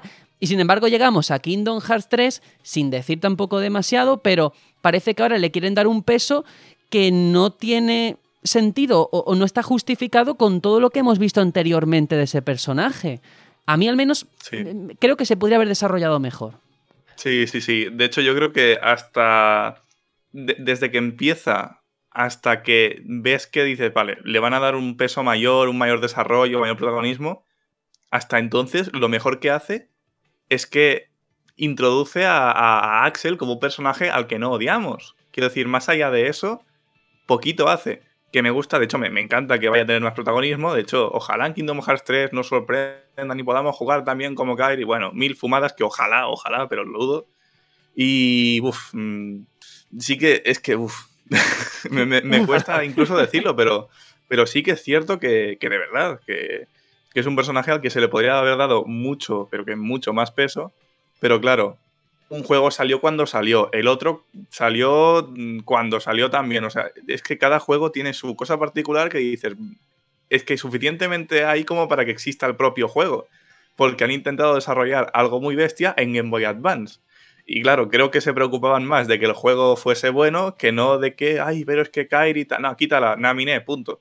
Eh, yo me imagino eso como, como algo en plan, vale, 2010 y cuando fuese, porque no voy a no sé cuándo empezaron a decir, vale, vale, si Kairi en el, en el 3 ya vas a ver qué tal, porque viene precedido que en el, de que en el 3D se la ven las cinemáticas más serias, lo que sea. Pero es que, Tony, ya, no solamente. ¿eh? Ya no solo eso que dice, y, ahora os doy paso a los demás, porque es que me acabo de acordar como un flash. Para mí, el personaje femenino favorito que tengo es Xion que si, os dais cuenta realmente es lo opuesto a lo que tendría que ser un personaje dentro del lore. Es que, claro, estamos hablando un poco con pinzas porque no quiero decir absolutamente nada más allá de este juego. Pero bueno, Kairi, no sé, los demás, Aitor, Adrián, ¿qué pensáis sobre este personaje? En mi caso, me parece que es eh, un arquetipo de, la, chica en apuros, ¿no? De los, tiempos aquellos de los, de los 80, 90 que no, no, no evolucionó hasta, hasta principios del, del nuevo milenio que ya empezó a tener un poco más de protagonismo, ¿no? Yo pienso que toda esta, toda esta diferencia de, tiempo entre el segundo y este tercer juego, pues la, vida ha ido evolucionando y quizás en el desarrollo de esta última entrega sí que han ido considerando en darle el peso que merece a, a esta chica. Mm, la, al final lo que se hacía con, con Kairi es lo, que, es que decís, ¿no? Se montan los arquetipos de tríos de personajes en el que hay que poner una chica y la chica al final, si nos fijamos en, el manga y en el anime, cuando se plantea esta, esta, chica se usa para tener un personaje que sirva como hogar, ¿no? De hecho cumple casi casi el 100% con lo que significa una madre en lo que es lo japonés. Sin embargo, lo bueno es que al final eh, Kingdom Hearts, como todo lo japonés, realmente tiene una mirada muy puesta en, Occidente. El propio JRPG tiene mucha base, mucha base occidental para formarse. Y por fortuna en Kingdom Hearts 3 y, y quizás es es, el, por qué Calle tiene más peso y no a un, nivel argumental, sino es que precisamente esta mirada occidente les hace mirar las producciones que se hacen ahora mismo en Disney. Y tenemos por ahí un Frozen y un Enredados en el que eh, a la mujer se dan papeles más ricos. Entonces, precisamente para que Kairi no caiga en el saco roto del, antiguo, de la equivocada manera de tratar a la mujer o de los recursos que se tenían antes en Japón para tratar a la mujer, por fortuna se la equilibra, ¿no? Entonces, eh, esa, esa mirada japonesa que se hace a Occidente y de los nuevos roles que adopta la mujer en la ficción, favorece que Kairi también pueda eh, introducirse dentro de la historia de una manera eh, como pues más lógica que que sea una chica que anda por ahí danzando y que de hecho al cuarto Kingdom Hearts ya no te enteras muy bien de qué puesto ocupa en, en, todo el juego, ¿no? Entonces eso está muy guay, ¿no? Y eso demuestra mucho también cómo Japón mira a Occidente como una manera de, de aprender de su cultura para poder formar la suya. Al final, yo creo que lo positivo de que estas, de esta, sí, que estas sagas tengan una sombra tan alargada es que te permite tener ese aprendizaje con las entregas bueno, dentro de, lo malo, ya digo, eso es positivo, como comentas. Eh, hay otros personajes, pero vamos a ir corriendo, simplemente mencionar a, Donald y Goofy, que están ahí para, para, esos niños que estén en la sala, sirven como alivio cómico, como ese comic relief, y que aportan esos momentos de, comicidad, pero también sirven como espejo, reflejando esa bondad de Sora, y participan en ese concepto de amistad que, tanto se desarrolla en el seno de ese grupo, incluso en los momentos de zozobra, que, que Sora llega un momento, lo vamos a ver, que se cuestiona realmente quién es, que no sabe si seguir adelante, que se le plantean dudas, ahí está Donald y Goofy que más allá de la risa son capaces de darles impulso para que siga adelante. Y bueno, y el Rey Mickey que es mm. tan enigmático que hablar, podríamos hablar poco porque aparece en momentos muy puntuales y sin embargo yo es que veo a Mickey Mouse con una túnica y me pongo tonto, tengo que decirlo así. sí, sí, ¿qué tanto? Sí, desde luego. Yo la verdad es que es un personaje que cuando aparecía en pantalla era como, uff, a sus pies, majestad, porque, vamos, madre mía, es cuando hace aparición el, gran logo de, la cultura pop. Lo guapo es que yo estuve viendo entrevistas de Nomura y al parecer, no sé por qué historias, Disney al final solamente le permitió usar a, Mickey durante un único fotograma y de perfil eh, y, en blanco y negro, de esa manera en la que aparece en Kingdom Hearts 1. Y el Nomura se las, se las apañó y se las ingenió para que apareciera de esa, de esa manera tan concreta en ese momento en el que aparece y así, en plan, ¡pa! Y dije, oh, joder, pues vale, Nomura, muy bien, bien jugado. Bien jugado, desde luego. Además, a mí me encanta cómo la túnica tiene la forma además de las orejas. Y es que pensaron en todo, ¿eh? Sí, sí, sí. que si no, no- le lo que te entra. he dicho de la silueta, tío. Bueno, tenemos que continuar. Vamos a ir ahora dentro de nada con un pequeño descansito, una pausa musical. Decir simplemente que efectivamente han estrenado, reestrenado continuas eh, versiones, aproximaciones a, las o- a la obra, partiendo de esa Final Mix que fue una reedición para el público japonés después de su lanzamiento occidental, que ya sabéis que a nosotros nos llegó con una serie de extras que ellos no tenían y por tanto se sentían un poco en inferioridad de condiciones y lo enmendaron. Luego también esas eh, versiones HD Remix, que creo, estamos todos de acuerdo en que es la mejor forma de, de jugar a este juego a día de hoy, pero quiero detenerme en el manga, porque esta saga cuenta con una adaptación al manga dibujada por Shiro Amano, que es diseñador de personajes en juegos de, Itadaki Street, esa especie de Mario Party o Monopoly de Dragon Quest, y hasta la fecha ha, ha- sí, ha adaptado todos los juegos en varios tomos recopilatorios con elementos que expanden aún más el universo de, esta saga, y en mi opinión hay casos en los que creo que contribuye, que mejora la construcción de algunos personajes, y por qué no decirlo, creo que hay mm, mangas que son mejores que los propios juegos a la hora de plantear la narrativa. ¿eh? Y pongo, por, ejemplo, 358 barra 2 Days, esa nar- narrativa fragmentada del juego eh, original. En este caso, yo hace poco me he leído el manga, me parece mucho más rico. Hay personajes que a lo mejor dentro de la, organización 13 no te hablan demasiado, no, no aparecen en ningún momento en el juego, y que aquí en el manga sí que tienen momentos, momentos cómicos, de gag, también otros reflexivos. Y simplemente comentarlo, que si hay alguien que disfrutase de todos los juegos, que ya se lo sabe todo al dedillo, que otra forma de vivir esta experiencia es a través de los manga y que están muy, pero que muy bien. Y nada, yo creo que vamos a hacer una pausa musical, simplemente recordar que nuestro patrocinador Colectoys.es vende figuras de Kingdom Hearts que son ideales para coleccionistas porque, bueno, hay personajes tan queridos como Roxas, Axel, a mí Axel es que me encanta, y, y Sora, o sea que hay de todo en Colectoys.es y si ponéis el código de descuento, el cupón al comprar el batallón Pluto, pues El os cupón. lleváis el 5% de descuento. Nosotros volvemos en un ratito. Vamos a escuchar esa canción que estamos todos de acuerdo que nos pone los pelos de punta, ese Simple and Clean, y volvemos con ese repaso argumental o lo que podamos lograr aquí.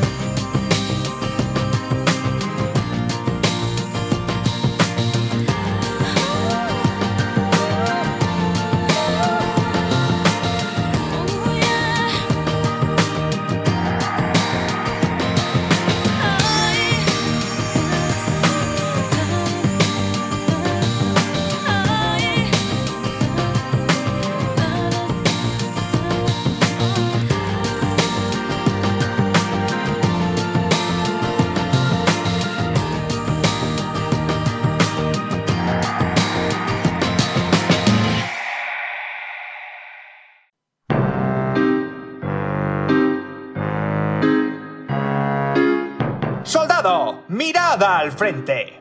Somos el Batallón Pluto. Si quieres seguir informado de la actualidad y escuchar los mejores debates y opiniones de la industria del videojuego, te recomiendo encarecidamente que sigas nuestro podcast semanal en iBox, iTunes y Spotify. Además, también tenemos página web www.elbatallonpluto.com. Si no, también puedes seguirnos por redes sociales. Estamos en Twitter, Facebook, YouTube, Twitch y Discord. Y si tienes alguna nota de voz que enviarnos a El Batallón Responde, asegúrate de que no excede los 3 minutos y envíala a info@elbatallonpluto.com. Estaremos encantados de escucharte.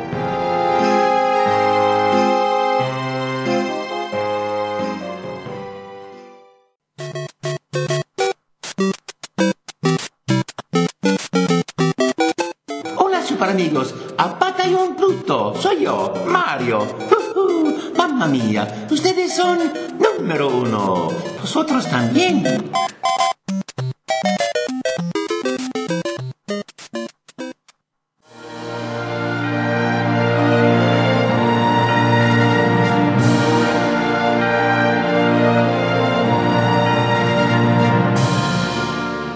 Estamos de regreso después de esta pequeña pausa, una pausa muy emocionante porque yo estaba aquí escuchando la canción, la estaba cantando de fondo, como no puede ser de otra manera cuando uno escucha la preciosa voz de Utada Hikaru.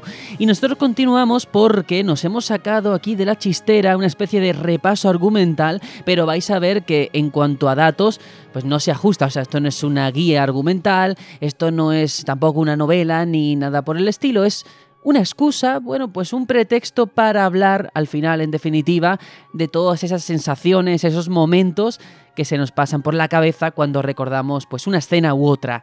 Y de hecho, el comienzo de Kingdom Hearts ya de por sí es muy llamativo. Yo creo que a todos se nos viene e- e- ese instante inicial, ese escenario con cristaleras y preguntas existenciales en un ambiente onírico y que además sirve como tutorial, pudiendo pelear contra los primeros sin corazón. Y entonces esas preguntas como al estilo super pop, ¿no? De ¿qué quieres en la vida? ¿Qué es más importante para ti? ¿Qué te asusta más? Este inicio, que ya digo, sirve como tutorial, va a ser el primero de unos cuantos más que van a venir, pero ya te va dando una serie de señales, ya te están diciendo, ojo, que se avecina una aventura mágica, una aventura diferente y una aventura donde parece que tus eh, decisiones van a tener peso o algo similar, pero que realmente no es así. Pero a mí este inicio ya de entrada, que se sale un poco a la norma, al menos en la época, me gustó bastante. Y además eh, está guay porque hace una cosa que está, que está muy chula. Antes hablaba de las mezclas de Japón con Occidente. Y está muy bien porque nada más que nos sumergimos eh, en esta presentación en la que aparece este Sora por estas preguntas existenciales que decías, mola porque tiene esa parte de cristalera occidental con que ya te adelanta que vamos a hacer, vamos a meternos en una aventura que mezcla tanto lo japonés como lo, como lo occidental, ¿no? Y, y yo personalmente que, que en, con, la, con, el, con el Square Enix de Super Nintendo y era una época en la que Square Enix se fijaba mucho en Occidente, como con Chrono Trigger y con otros juegos, eh, volver de nuevo a esto fue una cosa que me, que me gustó mucho y que aparte te sumergía en ese ambiente que de nuevo mezclaba cosas porque mezclaba el cuento brillante de las vidrieras con la oscuridad que te rodeaba, con esa música etérea, y es una cualidad muy buena que tiene eh, Kingdom Hearts, ¿no? que es pre- presentar siempre ambientaciones muy sugerentes que hace que te permitan avanzar siempre como si el propio juego te abrazara eh, a su manera tan particular. Ojo, Square Enix, no, en ese momento Squaresoft. Así es, Mm, el, sí, el sí. canto de cisne prácticamente, porque sería el último título de los últimos que, que publicaría. Así es, pero este momento efectivamente tan, tan onírico, tan especial, tan diferente que tú dices, bueno, eh, esto es que ya ha empezado, esto es que va a empezar ahora, o, o realmente qué estoy asistiendo, qué estoy viendo eh, con el personaje que tenemos delante. Pero lo cierto es que luego sí que despertamos en Islas del Destino, donde vemos a este niño, a Sora, pasando el rato con sus dos amigos, Kairi y Riku, mirando el mar e imaginando la de aventuras que vivirán cuando construyan una balsa que los llevará a lugares inimaginables. Y es que no dejan de ser chavales que sueñan con cruzar el umbral de su mundo ordinario en busca de respuestas. Y de hecho por ahí también andan Tidus, Waka, Selfie, pero al final toda esa primera parte inicial sirve para entender el vínculo que une a estos tres personajes. Seguir además también con los tutoriales, con esos minijuegos de recoger madera o luchar contra Riku. Y aquí se produce ese momento tan japonés con ese fruto paopu, ¿no? Que, que, que cuenta la leyenda que si dos personas lo comparten, su destino se unirá. Y hay una especie de rivalidad entre Sora y Riku por ver quién se lo da a Kairi, pero honestamente, todo eso es el propio Riku quien se lo dice a Sora y, y se lo entrega a él. Y yo siempre he visto ahí una relación homoerótica muy bonita, ¿eh? Yo no. Yo lo siento, pero no. No, pero no sé, ¿qué os parece un poquito esta relación de los personajes, cómo empieza el juego, con esas tareas triviales en un comienzo, como Sí. recoger madera, ¿no? Al final todo eh, forma parte del tutorial, ¿no? Lo empiezas con, con cómo va el tema de las peleas y seguidamente cuando ya llegas a esas islas del destino, eh, todo el tema de cómo va a ir la exploración dentro de- del juego, ¿no? Eh, a mí se me hizo un, un hogar con todas las letras porque tener ahí a, a Waka y a Tidus, que yo sí que los conocía porque no he jugado muchos Final Fantasy, pero oh, qué suerte tuve que por lo menos los del 10 sí que salían ahí. Pues dije, mira, a estos sí los conozco, aquí ya me puedo empezar a agarrar a cosas conocidas, ¿no? Entonces me, me pareció muy guay. Y, y luego está el hecho de, de esa- esos tutoriales, dentro de, de todos ellos, había uno en el que podías enfrentarte con, con palos de madera, no sé si os acordáis, a, a Riku, en un combate súper complicado, no sé si vosotros conseguisteis ganarle. Sí, sí, sí. No. Sí, claro, hombre. Lo que pasa es que después de intentarlo mil veces, pero Claro. de esta cosa que dices, yo de aquí no paso sin, sin levelear el rollo. Y, y de hecho, eh, salió la noticia hace poco que hubo un pavo que consiguió llegar al nivel 99 únicamente en Islas del Destino, sin salir de aquí. O sea que. Dios, sí, sí, Dios. sí. Impresionante. Pero bueno, esta será la primera piedra de, ese camino que están construyendo, porque hay que decir que en esa pequeña isla hay una cueva oculta, la que Kairi y Sora solían ir, y utilizan como una especie de refugio secreto desde que eran críos. Y cuando Sora vuelve, se encuentra con un hombre encapuchado, como no, diciendo que su mundo está unido a la oscuridad y que pronto perderá la luz. En fin. Parecen palabras sin sentido, pero cuando horas más tarde se produce esa gran tormenta, empiezan a sospechar de que las cosas pues que no van bien. Ese mal tiempo no es normal y lo que es peor que la balsa que estaban construyendo corre peligro. Y en ese temporal Sora se encuentra a un Riku muy sereno, avisándole de que la puerta a otros mundos se ha abierto y que es el momento de cruzarla. Pero él está más preocupado, lógicamente, por saber de dónde está Kairi. Así que regresa a esa cueva en la que a veces ella se refugiaba y efectivamente ahí descansa inconsciente, pero antes de poder hacer nada, un enorme impulso lo arrastra hasta la playa y una misteriosa llave espada aparece en sus manos con la que, bueno, ya puede abrirse camino hasta producirse ese primer enfrentamiento contra un boss enorme, el primero que, que vimos además en esa especie de sueño del comienzo y que ahora sí que sí toca combatirlo. Este momento, no sé si lo recordáis, pero es el punto de partida de todo. Sí, y a mí lo que me hace gracia es que llega un momento en el que e- ese bicho que te aparece, estás como hasta harto de matarlo, porque creo que lo matas en todos los juegos que hay, y cada vez que te apareces en plan, bueno, venga, vale, ¿no?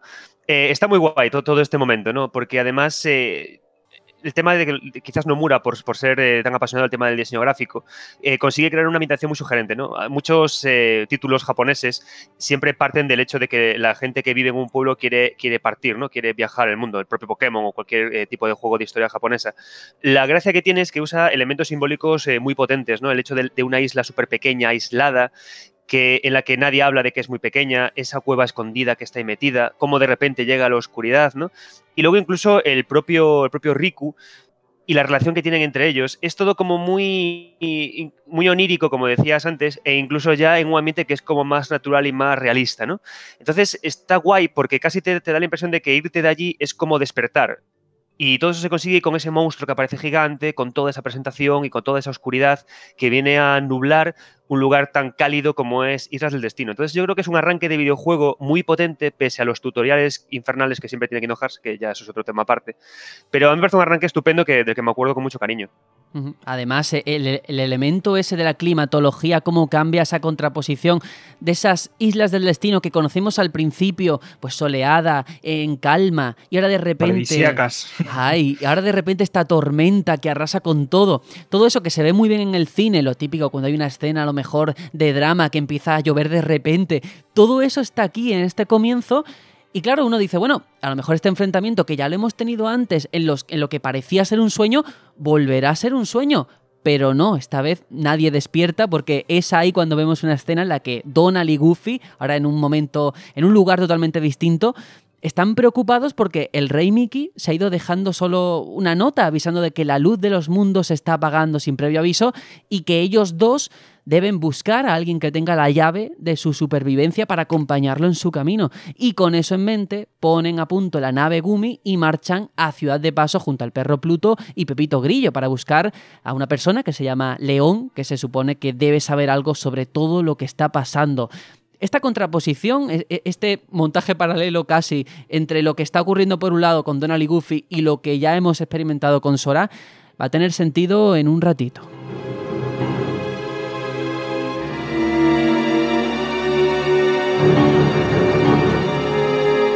Y es que cuando llegan a Ciudad de Paso se dan cuenta de que el perro Pluto se ha metido entre los callejones como buscando algo.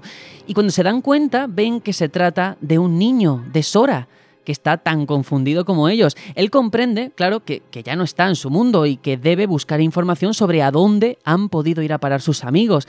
Así que se dirige a la tienda de accesorios de Cid. Si algo tiene, de hecho, Ciudad de Paso, es que es un lugar de encuentros, como su propio nombre indica. Y aquí van a pasar pues, una serie de personajes ya conocidos por el fan de Final Fantasy, que empieza con, con el propio Cid, pero que también incluyen a Yuffie o a Squall, aquí León en una escena además fantástica cuando Sora descubre que esas criaturas que lo habían atacado también están en esa ciudad y, recibe la ayuda de esta persona con su sable pistola. Y toda esta parte es importantísima para establecer las normas de este universo con toda la nomenclatura de los sin corazón, la luz, la oscuridad, hasta el nombre de- del propio Squall, que dice que lo llamen León para olvidar su pasado. También tiene un lore, ¿no? Que aquí es cuando ya nos sentimos parte de ese viaje que ya ha arrancado, ya ha comenzado. Estamos en Ciudad de Paso, están ocurriendo cosas y estamos conociendo personajes nuevos, ¿no? Sí, de hecho, me gusta mucho cómo plantearon este inicio porque realmente vas de la incertidumbre a el saber más y más. Y bueno, y luego cuando juegas los demás juegos vuelves a la incertidumbre más bestia todavía. Pero este inicio de no sé lo que pasa, sé que se avecina algo. o sea, tú vas, digamos que vas sabiendo que algo malo se avecina. Y esa incertidumbre te, te mantiene alerta. Te mantiene alerta porque, primero, porque unos niños eh, ahora mismo están, o por lo menos Sora está en un lugar tan remoto. Segundo, ¿por qué estoy en este lugar tan extraño con esta gente que no sé quién es? A no ser que, bueno, Sora no sabe quién es, los demás jugadores obviamente sí sabemos quiénes son. ¿Y, por qué está pasando esto, no? ¿Por qué ahora están estos sin corazón? ¿Por qué hemos pasado de una tranquilidad en una playa a teletransportarnos eh, o movernos sin saber por qué a un lugar desconocido con enemigos y con nuevos aliados? Es este primer planteamiento que yo creo que está muy, pero que muy bien hecho, muy sólido, que, que- que nos pone este punto de partida en, en esta aventura. Y además, ya para acabar de desarmar al personaje, el gustito que da enfrentarte con una pelea al principio de todo que no siempre ganas, ¿no? Y eso mola mucho porque te acaba más de- te acaba todavía desarmando más al personaje, diciéndole que no está en el lugar al que pertenece y que no sé vosotros, pero yo repetí mogollón esta batalla hasta, hasta ganarla porque no me daba la gana de perder como la de Rico. Hombre, pero porque tú vienes del mundo Dark Souls. Para ti no aceptas un no. Entonces no. Entonces no, entonces solo lo tenía en el corazón, pero no había viajado Es en el tiempo al futuro. Entonces no, entonces no. Ya, ya estabas plantando la semillita con este Kingdom Hearts. Pero bueno, que efectivamente en toda esta primera zona pues ya nos empiezan a explicar, a familiarizar pues con eso, con los sin corazón, cómo la llave espada parece ser capaz de enfrentarse a esas fuerzas malignas y sobre todo se menciona a Ansem, alguien que estaba investigando todo lo sucedido e hizo informes recopilando lo que iba descubriendo. Pero ¿qué ocurre? Que esta conversación deben dejarla para después porque están siendo atacados por más criaturas y se topan con una diferente al resto, un enemigo con armadura que tenemos que derrotar, afortunadamente ahora con la ayuda de Donald y Goofy que se han unido a la contienda y ahora al fin tenemos un enfrentamiento junto a estos dos personajes que más allá de la inteligencia artificial que imagino, yo creo que sobre todo lo importante es que para cualquier niño tener como mano derecha al pato Donald o a Goofy tiene que ser épico y al final el boss este es una excusa pues para plantarte a estos dos personajes y decirte desde este momento ya van a ser parte indisociable de tu grupo. Para mí esta es la primera batalla de de verdad contra un boss, porque la otra era un poco en plan, como decíais antes, para los proto Dark Souls, ¿no? Pero aquí ya sí que es verdad que se te presenta ya un boss con una batalla ya de verdad en un triunvirato que va a pertenecer, va a permanecer hasta casi el final de- del juego. Y, es- sí es verdad que si a lo mejor si eres un niño no, no te fijas en eso que luego se ha hecho muy, muy viral, el hecho de que los- la, inteligencia artificial, no, los NPCs que te acompañan, Donald y Goofy, muchas veces, más que ayudar, mm, molestan. Pero bueno, al fin y al cabo, tú estás a lo tuyo, si estás muy concentrado en el boss, casi ni te fijas. Que lo que aprendes en esta batalla es que más vale que aprendas tú a curarte. Claro. Iba, vale, iba a decir algo similar. La gente que se queja de que la seguridad social está muy mal no ha esperado que le cure Donald. Ya está. Íbamos todos por el mismo lado. Es que... Eh, Es una lección de vida lo que te está dando el juego, yo lo veo así. Pero bueno, que tras la lucha, pues León o Squall le aconseja a Sora que viaje junto a Donald y Goofy en su nave Gumi en busca de sus amigos y ahí entra en juego una escena que quizás con el tiempo me sonroja un poco de lo inocentona que resulta, pero que funciona muy bien para ese alivio cómico con tanto dramatismo y es ese momento en el que vemos a Sora triste porque lógicamente no tiene a sus amigos ni nada y tanto Donald como Goofy se acercan y le dicen, no, así no te vas a subir a la nave, ¿eh? Nuestra nave funciona solo con caras felices. Y yo me imagino a Sora como obligado a sonreír, aunque por dentro esté hecho una mierda. Para la foto, ¿no? Qué crueldad, ¿no? La felicidad autoimpuesta. Pero bueno, ahora sí que sí, ya nos podemos ir de ciudad de paso y poner rumbo a nuestro primer destino, al país de las maravillas.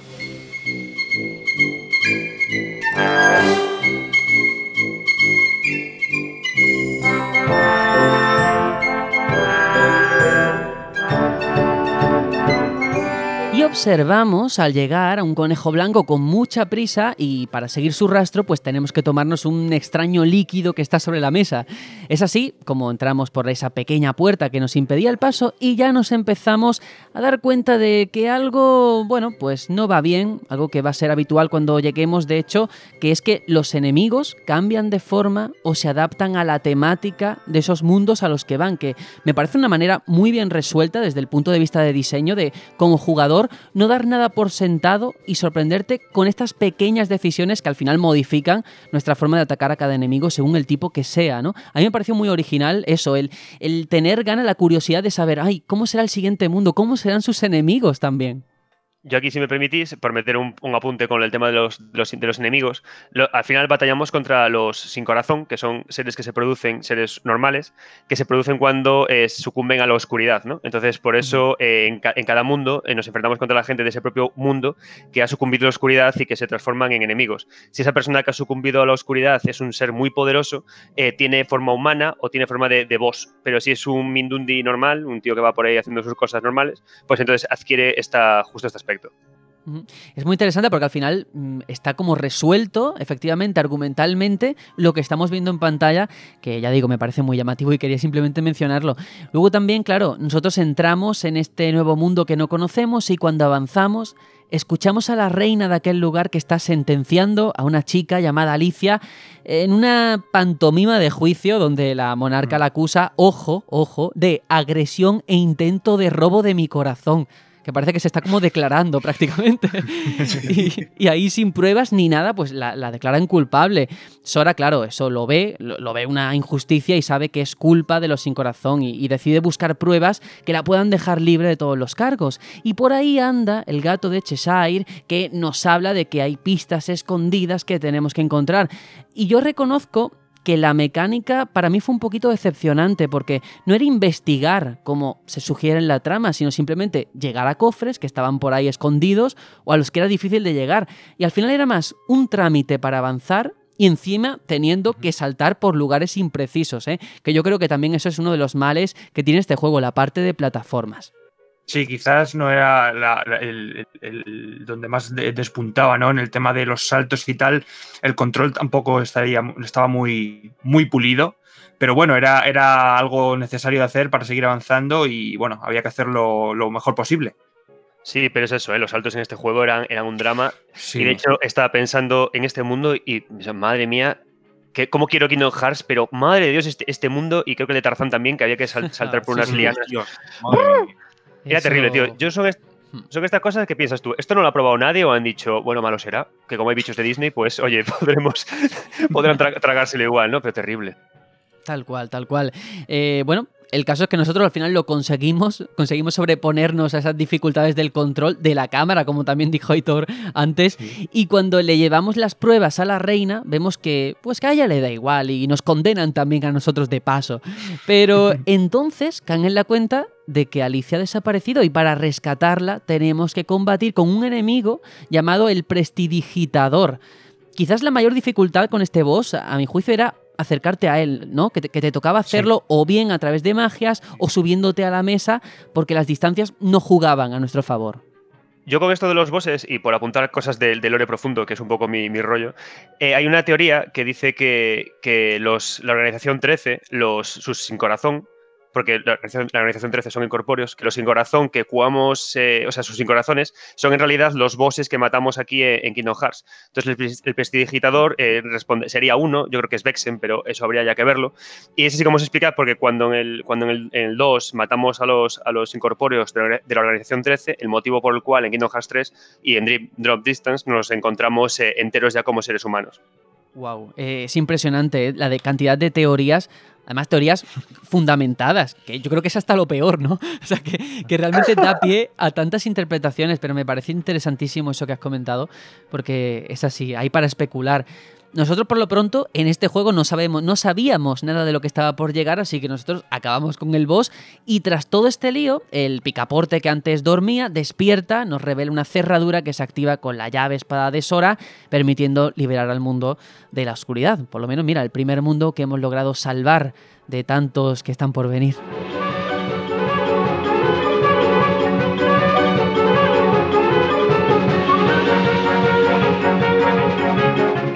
Y antes de nuestra siguiente parada, ya digo, vamos un poquito rápido, pero hay que entender lo que es que son muchos mundos, que hay mucho material y que realmente en cada uno de ellos ocurren muchísimas más cosas, ¿vale? Que, que nos perdonen los oyentes por eso. Seguramente quien lo haya jugado se sabe todo esto al dedillo mejor que nosotros. Pero antes de seguir con lo estrictamente argumental, vamos a viajar a un mundo que va a ser una constante en casi todas las entregas, uno de esos lugares tan queridos precisamente por los fans, que es el Coliseo de Hércules. Porque allí cuando llegamos la primera vez, pues Filoctetes no- nos da una bienvenida mm, algo fría, diciéndonos aquello de que no somos héroes y que no podemos participar en el torneo que se va a celebrar. ¿O sí? Hmm, porque cuando nos vamos a ir, se acerca Hades y nos ofrece un pase para que podamos apuntarnos. Suena raro, la verdad, pero bueno, es Sora, él no desconfía de desconocidos, así que él dice que sí, que para adelante. Y el torneo consiste en ir superando fases en las que derrotar enemigos en un tiempo marcado, cada vez con mayor complejidad, evidentemente, y conforme lo hacemos, vemos que hay un contrincante misterioso, de pelo pincho, rubio, que parece muy bueno, y tras el descanso y unas cuantas rondas más, llega ese temido momento de pelear contra él, pues alguien no lo sabe, estamos hablando de Cloud, que aquí presenta un rediseño que a mí me parece bastante molón, con esa especie de, de capa, esas prendas que le han puesto. No sé si esto lo compartimos todos. Sí, sí, sí, sí. De hecho, cuando se anunció hace nada la figura, dije, se la paso a estos porque yo creo que ni que sea van a babear por ella. De hecho, la gracia de, de ese diseño es que la garra que tiene es la misma garra que lleva Vincent en Dirge of Cerberus, y eh, lo reconoció el propio Nomura, que quería meterle ahí esa garrita, y por eso está tan guay, porque tiene lo mejor, el mejor personaje de Final Fantasy VII de diseño, que es Vincent, pero en el personaje más icónico que es Cloud, y le queda súper pintón. Wow, ya ves. De hecho, esa batalla que tenemos contra él, pues está muy igualada, pero de repente Hades complica las cosas llamando a Cerbero un perro de tres cabezas y guardián del inframundo. Y menos mal que Hércules aparece ahí ayudándonos, consigue sacar a Cloud de allí, que está agotado por el combate, y ahora que ya no hay obstáculos, sí que toca luchar contra la criatura en uno de los combates que a mí más me gustaron del juego, o que al menos recuerdo con más nitidez, este enfrentamiento contra Cerbero, porque es realmente épico. No sé si vosotros recordáis este, pues esta lucha, todas sus fases, bueno, el tener cuidado con esas tres cabezas, cada una mirando para un lado y que también te hacían la vida imposible. Sí, aparte lo bueno que tiene, eh, una cosa que me gustó mucho del primer Kingdom Hearts y todo esto es eh, eh, que no se corta nada en coger a personajes como esta, Cerbero de Disney, y sobre todo ponerlos tan grandes, ¿no? Porque yo ya en la época de, de PlayStation 1 y PlayStation 2 ya al final buscaba eh, los videojuegos de, lucha que tuvieran las magias más, gra- más grandotas y también los, los, juegos de tipo de aventuras que tuvieran los enemigos más tochos. Y de hecho me acuerdo de chavalito de, de ver a este bicho Cerbero gigantesco y dices, wow, qué, qué tocho es, ¿no? Y mola mucho sobre todo viniendo de donde viene. Sin duda. Además, después de todo esto, hay que decirlo, porque Filoctetes nos concede al fin el rango de, no de héroes, porque eso vamos, va a ser una coña recurrente además en la saga, pero sí de aprendices, y de esa forma pues ya sí que podemos participar en otros torneos. Y al salir de allí, eh, Cloud nos cuenta que se había escuchado a Hades, que si se había dejado asesorar o aconsejar en un primer momento, fue porque prometió ayudarle en su búsqueda de alguien especial. Chan, chan, chan. Y bueno, aunque ya no vamos a hablar de este coliseo, comentar que es un sitio al que vamos a poder volver de forma recurrente para participar en esos torneos e incluso enfrentarnos con el boss más difícil del juego y opcional, al mismísimo Sephiroth. Ese sí que te hace sudar sangre, ¿eh? Yo antes que hablabas de- del homorotismo de, Riku y de Sora, yo cuando dice que va a buscar a alguien especial, no tengo claro que se refiere a Eris, porque igual se refiere a Sephiroth para hacer sus cosas, y por eso cuando aparece Eris al final del juego y Cloud agacha la cabeza, no lo agacha de vergüenza, sino de en plan de palo, de en plan de ya está aquí esto otra vez, que yo quería conocer. Sí, ahí hay mensajes ocultos que también hay que descifrar. Pero bueno, yo creo que ahora, después de, de esta pequeña parada al Coliseo, vámonos a un lugar con mucha vegetación, a Selva Profunda, el mundo de Tarzán.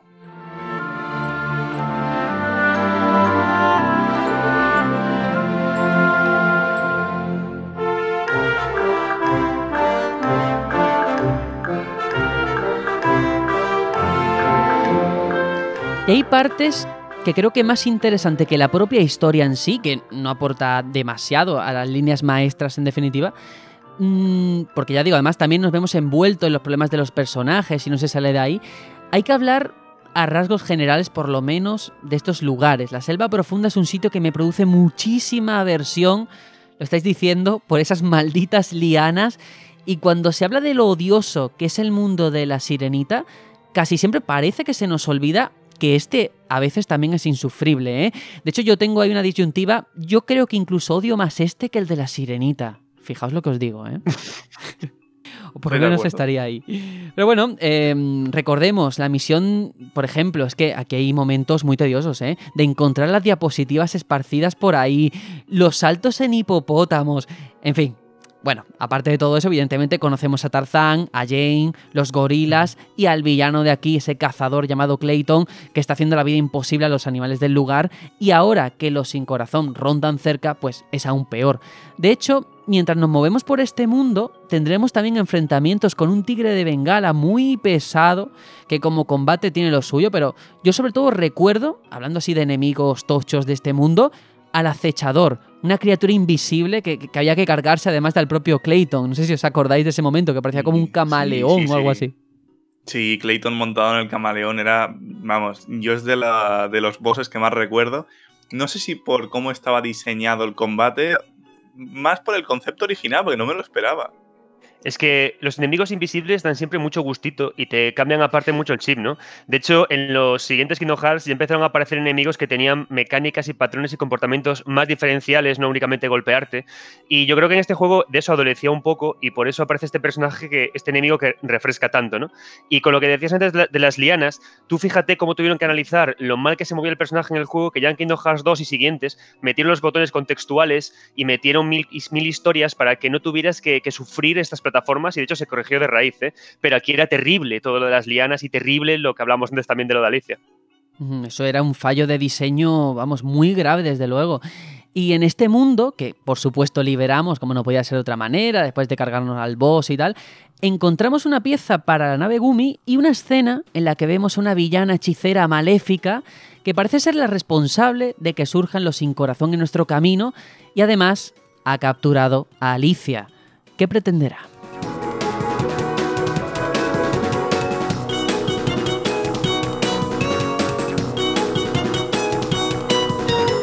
Nosotros, desde luego, vamos a volver a Ciudad de Paso, donde ocurren muchas cosas. Entregamos la pieza de la nave Gumi que hemos encontrado, ah, se la damos a Cid, que nos va además permitir viajar a nuevos lugares.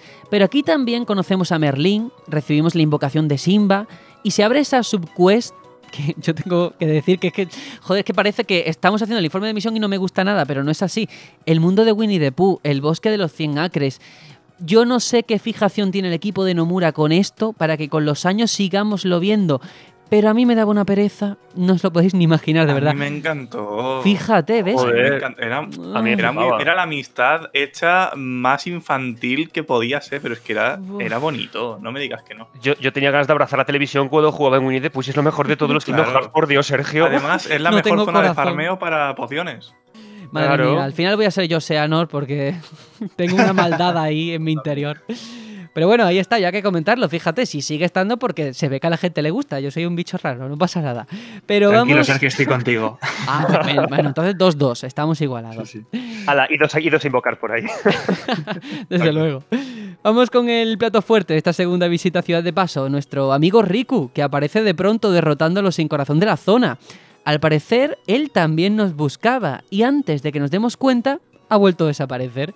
Y es ahí cuando se produce una, conversa- una conversación entre el propio Riku y Maléfica, que tiene el papel de, como se diría coloquialmente, ser la metemierde del juego, porque si os fijáis, Maléfica es lo que hace continuamente, se acerca al chaval y dice, fíjate cómo Sora ya se ha olvidado de ti, ha hecho amigos nuevos, te ha olvidado.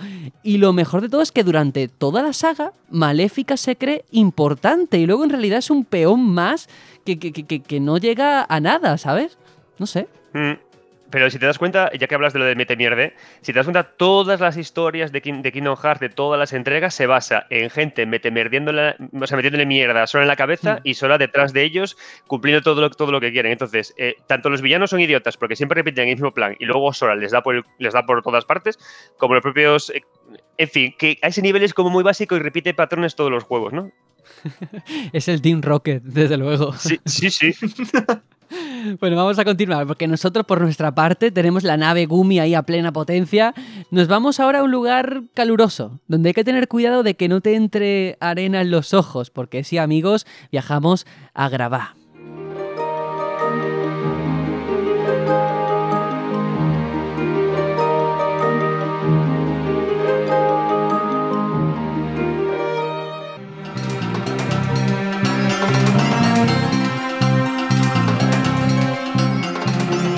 Bueno, quería buscar la canción apropiada porque, bueno, es un mundo que ahora entraremos en sí mismo, su ambientación, su atmósfera, pero de momento Maléfica se nos ha adelantado, ya está influenciando a Jafar, como digo, es que lo hace con todos los personajes. Y hablando de algo acerca de conseguir a siete princesas. Este mundo, ya digo, a mí es que me encanta y, y, por supuesto interactuamos con personajes emblemáticos como Aladdin, como Genio. Además, así nos enteramos de que Yasmín es una princesa, como no podía ser de otra manera, y por tanto corre peligro. Así que hay que hacer algo. Toca ir a la Cueva de las Maravillas, donde además han escuchado que hay una extraña cerradura. Así que posiblemente ahí esté la respuesta a sus preguntas. Pero antes de meternos en más berenjenales, qué lograda me pareció la ambientación de este mundo, tanto por los enemigos, que hay jarrones con patas, los gordotes esos que tenías que atacar por detrás, y por supuesto la música que estamos escuchando que te mete en situación. De mis mundos favoritos, vaya. Hombre, mira, Aladdin es mi peli Disney favorita. Llevo días diciéndolo porque hay días en los que he hablado de esto y, y ha surgido, pero no me canso nunca de decirlo. Aladdin es mi peli Disney favorita. Y poder tener Ágrava es que de verdad, o sea, la ciudad, eh, el lugar donde estaba Aladdin también, eh, esa, eh, viviendo, creo que justamente salía también, la, la cueva, todo, es que todo. Lo único que me faltaría es que en este Kingdom Hearts 3 me dejaran explorarlo, pero vamos, el castillo de. o el palacio de arriba abajo sería, vamos, maravilloso. Ojalá, ojalá. Y es que, mira, de verdad, yo admito que en cuanto a diseño de la ciudad, no visual, porque es genial, pero en cuanto a diseño de los niveles, habiéndolo probado cuando lo he probado, que es el año pasado o hace dos años, vale, está antiguado, pero es que la magia está ahí. La, la magia, nunca me canso de decirlo, la magia de Agrava está ahí. Y esto para mí es un regalo que me ha hecho la vida poder explorar Agrava. Wow, la magia con J, ¿no?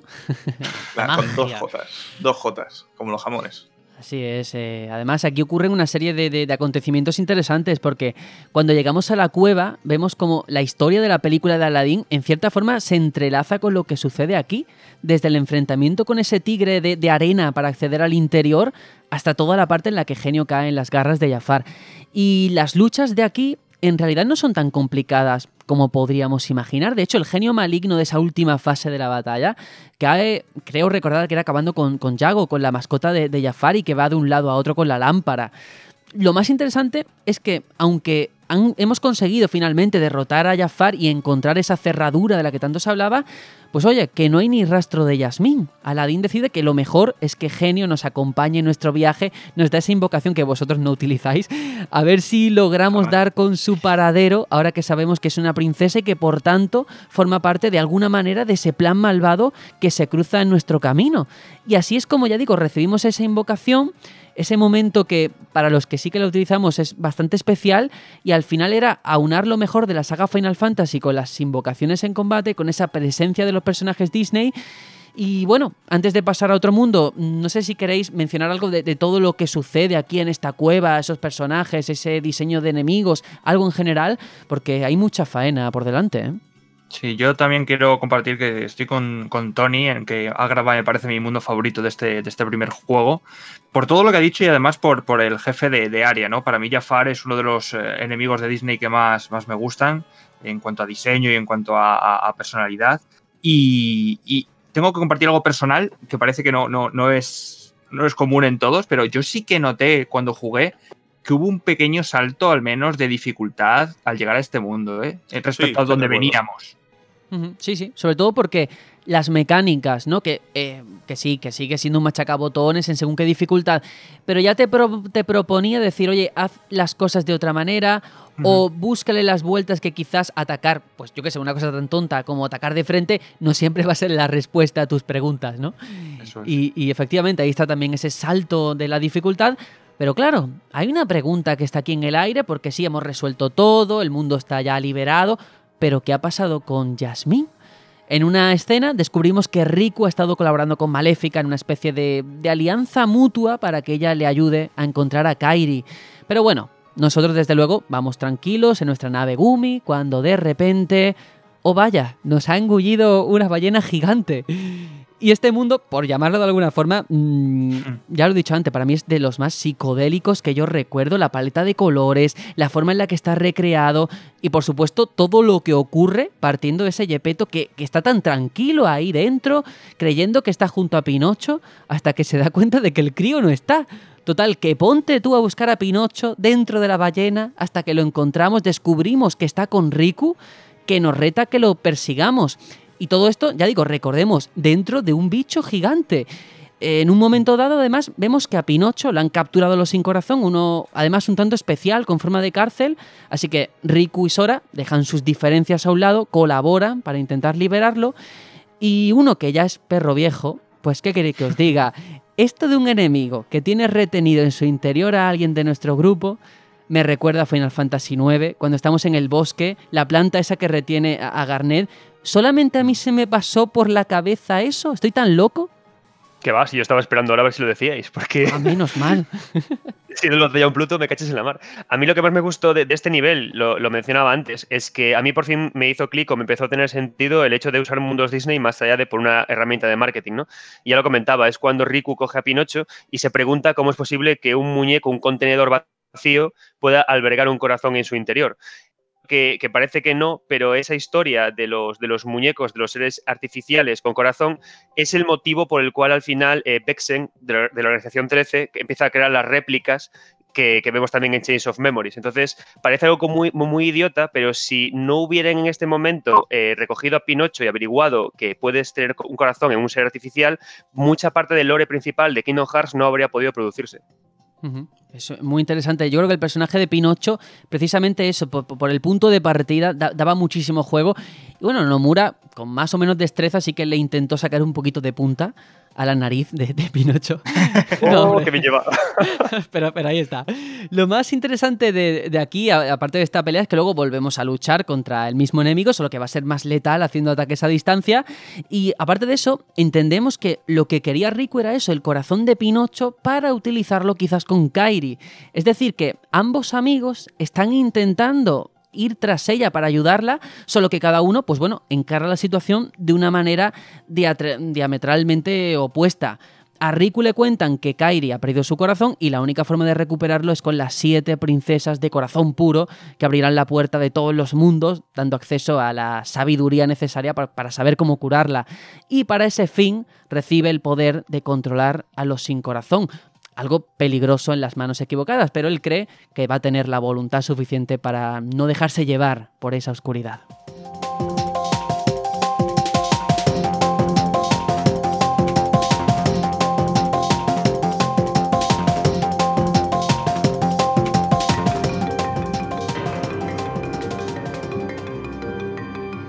Y bueno, en cuanto a nosotros, la lucha contra esa jaula parásita ha provocado que la ballena nos expulse a todos, volvemos a ser libres, así que vamos a dirigirnos al infierno en la tierra, al lugar temido por muchos, un nombre que con solo oírlo habrá quien se ponga a temblar. Atlántica.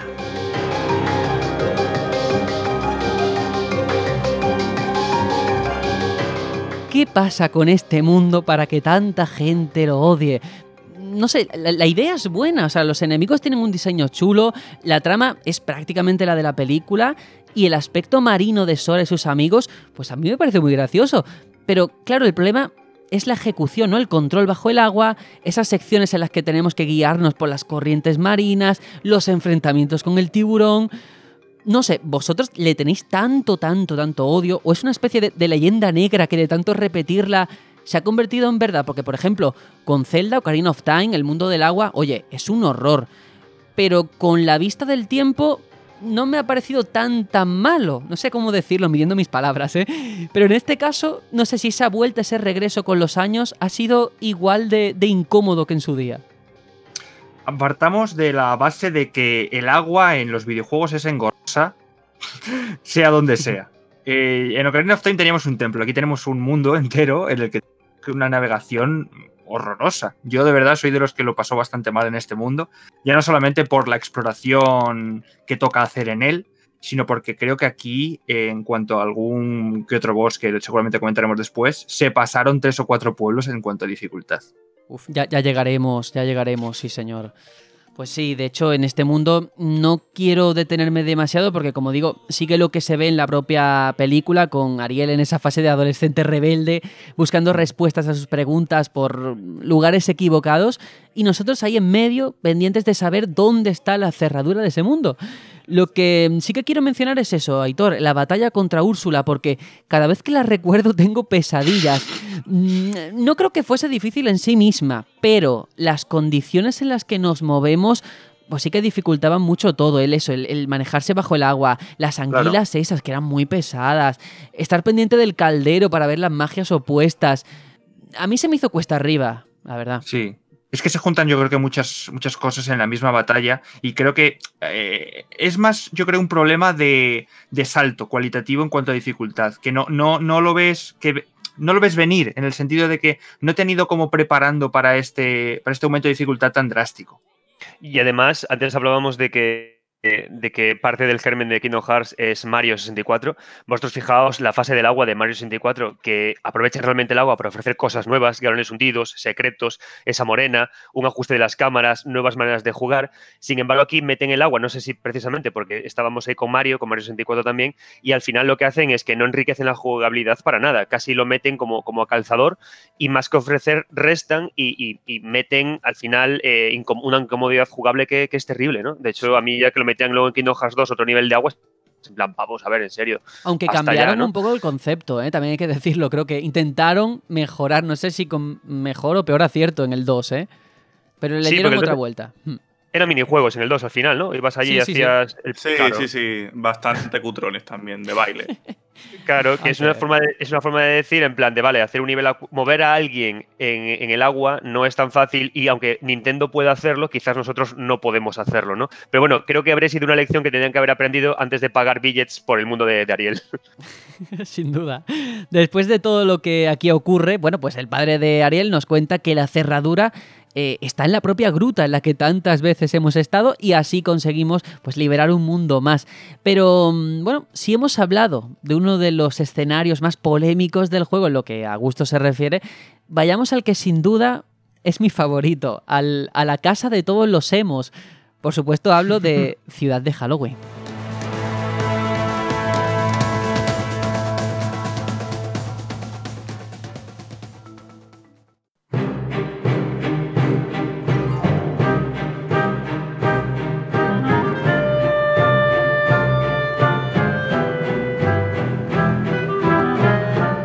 Es que mm, me encantaba perderme sin seguir la trama solamente por escuchar esta banda sonora tan emblemática.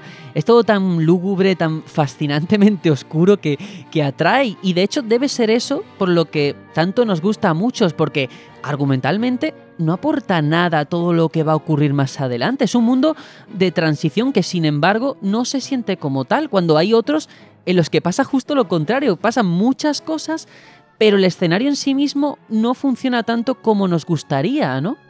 Sí, al final yo creo que es, como dices, una historia autoconclusiva, pero que no se sale de ahí. Eh, no, no, no aporta nada al, al camino de, Sora, ¿no? Sino que simplemente llegan allí, hacen la parada de, de turno para liberarlo, pero como que Sora no se lleva ningún aprendizaje ni nada de allí que pueda utilizar o que la historia avance a partir de. Y eso que es curioso, porque daría muchísimo juego este mundo, porque en. Birth by Sleep tenemos a los nescientes, que son invocados por Vanitas en función de los sentimientos negativos que hay en el entorno. Tenemos los sin corazón, que son de corazones que no existen. Sabemos que a la, orga- a la organización le interesan los muñecos los que meter corazones, y todo eso podría tener aquí cierto sentido, pero es cuando se empieza a dar uno cuenta de que toda la historia de Kingdom Hearts no está pensada desde el día uno, ¿no? Sino que está pensada más adelante. Porque si toda la historia que luego nos cuentan hubiera estado escrita en el papel el día uno, este mundo habría tenido mucho más que decir que, que lo que tiene. Buah, sin lugar a dudas, o sea, eh, desde el momento en el que entramos nos vemos inmersos en esa trama con personajes como Jack, Sally, que están trabajando en la creación de un corazón artificial para sus experimentos, para asustar un año más a los habitantes de la ciudad. Y ahí, bueno, pues nosotros vamos siguiendo sus pasos, buscando al alcalde, yendo detrás de esos tres niños tan repelentes, colaborando para hacer frente a Oogie Boogie, que, que ha robado ese corazón con la idea de usarlo para, para hacer la vida imposible a los protagonistas. ¿Recordáis la lucha contra él? Porque a mí me pareció muy imaginativa esa especie de tablero en la que teníamos que caer sobre la parte correcta. Luego ya había un segundo combate cuando ya era enorme. Pero sobre todo esa primera fase a mí me encantó. Bueno, y es que Oogie Boogie en general me parece fabuloso. Sí, sí, sí, esa ruleta que además eh, hace un par de meses o tres le vi esa ruleta con, con Oogie Boogie en la Disney Store y dije, ostras, la batalla contra de Kingdom Hearts, guau, qué chula, no sé qué. Realmente me pareció muy, muy original. O sea, en comparación al resto de bosses, me pareció que tenía ese, ese gimmick que estaba muy, muy bien hecho y muy distinto a lo demás.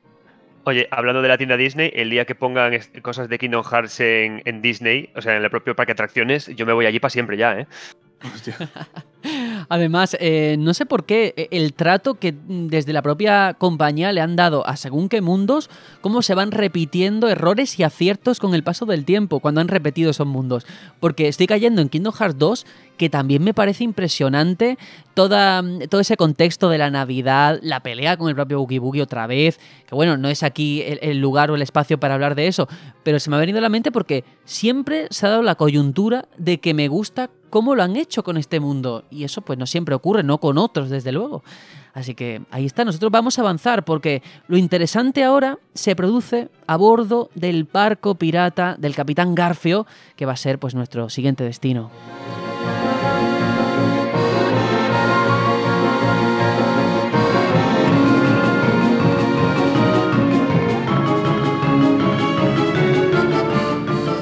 Y es que en este barco descubrimos que Kairi está también allí, pero también Riku, ojo, que sigue convencido de lograr salvarla por sus propios medios y nosotros, pues para él somos un mero obstáculo, por lo que crea una versión oscura del propio Sora que nos va a cortar el paso cada dos por tres. Por suerte, bueno, hemos conocido a un misterioso chaval que anda por ahí llamado Peter Pan junto a su hada campanilla que sí que nos van a poner las cosas pues un poquito más fáciles, pero no quita que toda esta parte se resuma en acabar una y otra vez con ese Sora oscuro cada vez más complicado de derrotar.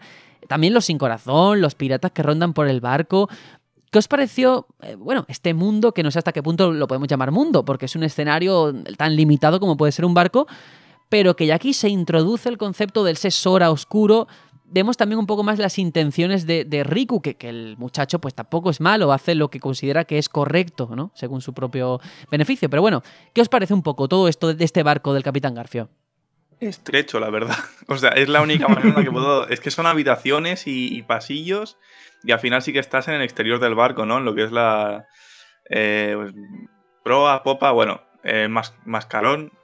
me entendéis. En general es bastante, bastante limitado, pero creo que si, si bien cuando estás dentro del barco lo veo muy limitado, cuando estás fuera creo que lo que es la boss fight está bastante, bastante chula.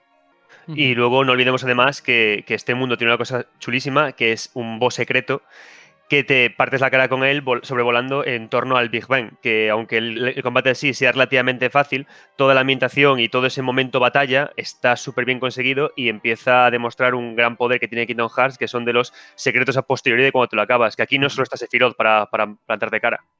Eso le da ese punto rejugable que tanto apreciamos también en según qué obras y eso pues es maravilloso.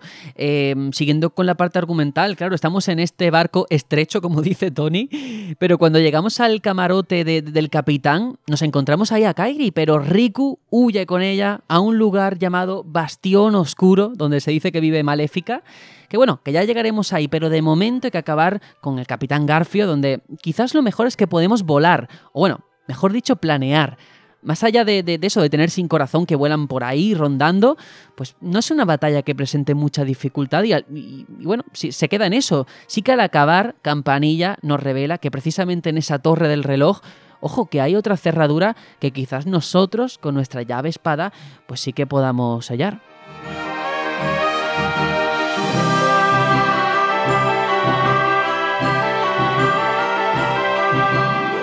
Y ahora ya lo tenemos todo listo para ir a Bastión Oscuro, un lugar en el que pues no vamos a pasarlo nada bien.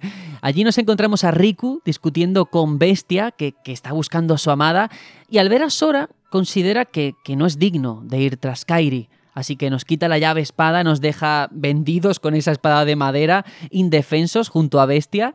Y en realidad, ya digo, lo- comentaba antes esa reflexión, Riku aquí actúa un poco como el guardián del umbral, prueba esa fuerza de, de- de Sora para ver si realmente es capaz de sobreponerse, seguir su camino. Y sí, al final lo hará, gracias a Donald y Goofy, que están ahí a su lado. Y lo que encuentran en el castillo es a las siete princesas, incluida Kairi, encerradas en cápsulas. Riku está ahí para impedir que nos interpongamos en el plan de Maléfica y se produce una conversación que, madre mía, qué, conversación, ¿eh? Os la voy a reproducir, me la he apuntado porque es maravillosa. Le dice Riku, ¿cómo vas a luchar sin un arma? Le dice Sora, ahora sé que no necesito la llave espada, tengo un arma mejor, mi corazón. ¿Tu corazón? ¿De qué te servirá algo tan débil? Aunque mi corazón sea débil, no estás solo. He crecido con cada experiencia y cada nuevo amigo. Yo soy parte de sus corazones y ellos son parte del mío. Y si piensan en mí de vez en cuando, si no me olvidan, nuestros corazones serán uno. No necesito un arma. Mis amigos son mi poder. My friends are my power.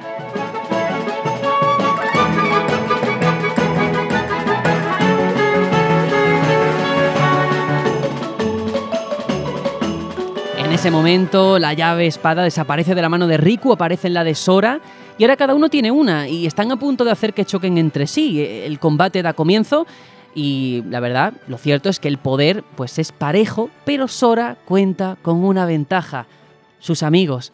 Gracias a ellos, pues se va a alzar con la victoria, pero ojo, que fácil no lo va a poner él, desde luego. ¿eh? Este combate es de los que hacen sudar. A mí al menos se me quedó graba- grabado. Yo recuerdo cuando era niño, em, fue el primer punto en el que me quedé atascado, que recuerdo que lo dejé el juego ahí aparcado un mes, dos meses, porque no me veía capaz de derrotar a Riku. Al final lo conseguí, pero lo pasé muy mal, ¿eh? Pues yo tengo que decir que fue de los combates que más me gustaron. Por el hecho de que al, fin, al final, por fin, conseguimos un combate, por así decirlo, tú a tú. Estábamos acostumbrados a bosses súper gigantescos que ocupaban casi toda la pantalla. Y el por fin tener un rival de tu estatura, por así decirlo, me gustó mucho. Mm, Sí, a, a mí igual. Y además ha sido un combate mega chulo porque toda la puesta en escena del corazón este detrás, esta puerta que había, el propio Riku como subiendo, leveleando de poder y, y toda, toda la, re- la revelación que, que se montaba, yo lo recuerdo como otro de los motivos, además del final de Kingdom Hearts o el comienzo, otro de los motivos fundamentales, ¿no? Pero bueno, como pasa en cualquier obra de ficción, cuando los dos amigos enfrentados se, se deciden a partir, pues, se ponen a partirse las caras. Y eso aparte es un momento muy bien construido porque estamos justo en ese momento en el que Riku se ha dejado eh, sucumbir por la oscuridad y está aprendiendo a dominarla, se revela ya como que sí que puede manejar eh, una llave espada, ¿no? Por lore que luego descubriremos. Y, y, joder, a mí me encanta, la verdad. Sin duda.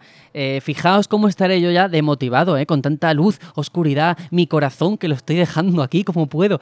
Que incluso, ya digo, he tenido un desliz, me lo estáis diciendo que no, que no es bastión, bastión de oscuridad, que es bastión hueco. Efectivamente, bastión hueco. Muy importante, porque hueco se nos queda a nosotros el alma eh, después de ese primer combate de otros que van a ir viniendo, porque no deja de ser nuestro amigo, nuestro compañero de la infancia. Y es que a partir de aquí todos los combates van a ser duros, ¿eh? Porque Maléfica intenta abrir la cerradura con las siete pri- princesas, pero Kairi, al estar sumida en ese trance como si no tuviese corazón, claro, dormida, no provoca que se abra. Y además Riku, con su propia llave espada, accede al interior de Maléfica y lo que provoca es que se inunde de completa oscuridad. En fin, más problemas. Y luego encima se convierte en dragón, o sea que no damos para disgustos. El portal de oscuridad ahora se ha abierto por completo y Riku cree, él sigue pensando que, que es capaz de controlarla, de no quedar sumido en ella como le acaba de pasar a Maléfica. Pero bueno, que ya digo que todo esto, como son tantos combates, no sé cuál de ellos es peor, si el de Maléfica, si el que vamos a tener ahora en un rato con Riku controlado por Ansem o qué. Pero lo que no quiero perder de vista, ese, es, es que lo tengo marcado, ese diálogo tan incómodo de Sora diciendo aquello de Kairi está dentro de mí, la de memes que ha generado.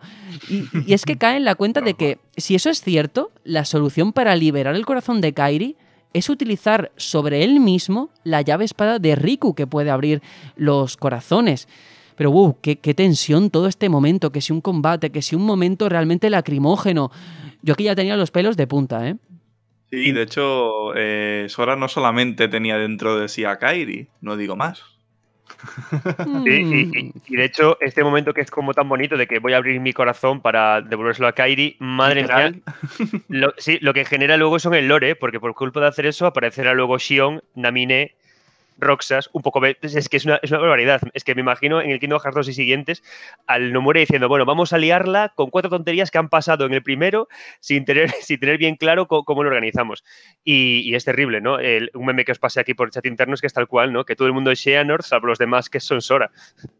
Sí, sí, sí, sí, sin duda. Yo creo que al final e- es todo una cuestión matemática, ¿eh? De uno más uno son dos, dos menos la división de tanto, pues tú tienes un tercio de oscuridad, un tercio de luz. Yo creo que te convalida, no sé, la selectividad o algo, entender eh, esta saga en ese sentido. Pero bueno, ya hemos conseguido despertar a todas las princesas. Ahora lo único malo es que Sora se ha convertido en un sin corazón durante ese proceso. Por suerte, gracias a la propia Kairi, se libera de esa oscuridad, vuelve en sí, y algo parecido ocurre con Riku, que se revela de los planes de quien lo manejaba, el auténtico Amsen, que ya lo vemos físicamente con esa melenaza blanca, y ahora toca volver a Ciudad de Paso para prepararnos antes del combate final y sobre todo ir en busca de Riku, que, que él sigue ahí vagando por la oscuridad. Ahora que estamos con Kairi, el que falta pues es él. No logramos estar nunca los tres, vaya por Dios. Al final todo pasa por la misma solución. Hay que cerrar la puerta que se ha abierto para que la oscuridad deje de pasar y nada más colarnos dentro, pues lo primero que tenemos que hacer es enfrentarnos a un végimo con forma de sin corazón, ¿eh? Yo recuerdo que el punto débil era ese cuerno central de la cabeza y comparado con tantas peleas que hemos tenido y las que quedan, a mí no me pareció especialmente relevante. Sí, el icono en sí de, de un Végimo, verlo aquí. Pero el enfrentamiento, bueno, pues uno más, ¿no? Sí, un trámite más, ¿no? Para, para llegar hasta el final. Pero, pero sí, sin mucha, sin mucha relevancia. Así es, eh, nosotros vamos a continuar, ya estamos en los últimos compases. Pero bueno, a, a estas alturas, ¿qué es lo que sabemos de Ansem que, bueno, ya se había revelado en este momento como el auténtico villano? ¿Quién era? Es el sin corazón de un personaje llamado Xehanort, que es el malo principal de toda la serie.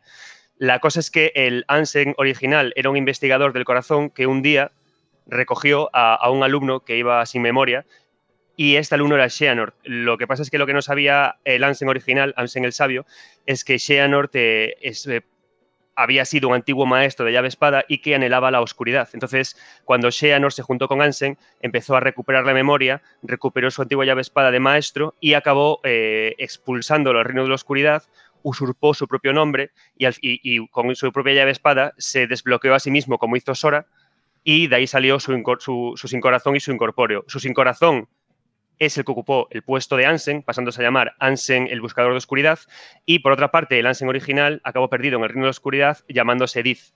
Entonces, el villano de Kingdom Hearts 1 en realidad es el sin corazón de Xehanort, que es el villano que luego nos enfrentaremos una y otra vez. El motivo de que de que, de que este, este sin corazón quiera poseer a Riku es porque Xehanort sabe que puede meter su corazón en el cuerpo de otra persona para así alargar artificialmente Claro, de hecho te he querido preguntar porque yo estoy contando aquí, narrando un poco estos hechos desde el punto de vista de los personajes en este momento de la trama que todavía no se sabe ni especulan con todas las historias que hay detrás, pero que realmente hay que ponerlo, situarlo en contexto, porque luego cuando se van sumando piezas vas entendiendo que un nombre te lleva a otro, que otro era el del principio y que realmente es parte de ese gran puzzle, de ese gran entramado que lo vamos a ir viendo en otras entregas, en Kingdom Hearts 2, por supuesto, lo vamos a ver también en Chain of Memories, en Breathe by Sleep, todo esto que efectivamente has contado muy bien explicado, pero que en este punto la incógnita está ahí. Nosotros, o al menos yo como niño en aquel instante, claro, cuando todavía no tenía la capacidad de seguir indagando, para mí era un tío que había que cargarse y ya está, pero para Nomura era el comienzo de algo mucho más gordo.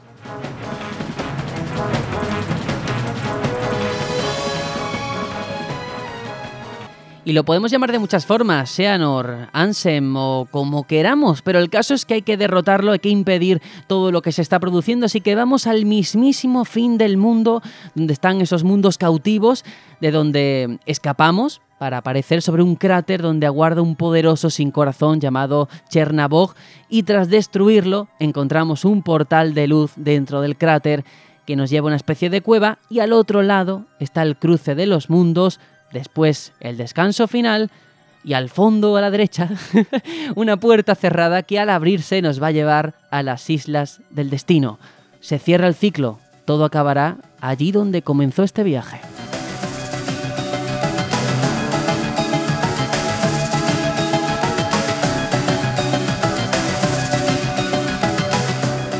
Allí Ansem luchará contra nosotros, pero no solo, pues está siempre acompañado de un sin corazón guardián al que controla completamente. Y en un momento de la batalla, Ansem destruye el gran árbol de la isla creando un cráter de oscuridad y cuando Sora entra al cráter, Ansem levanta una barrera de energía que mantiene a Donald y Goofy alejados. Así que sí, esto va a ser un combate uno contra uno contra un viejo conocido, de hecho, el sin corazón gigante contra el que ya Sora ha tenido que luchar dos veces, aquí otra vez más. La primera fue en ese sueño del principio, la segunda en el momento de la destrucción de las Islas del Destino, y en ninguna de las otras dos ocasiones pudo eliminarlo. Ya va siendo hora de poner punto y final a ese sin corazón cuyo nombre es, eh, si no me equivoco, el lado oscuro, y que como ya podemos imaginar, pues representa la oscuridad que subyace en todos los corazones.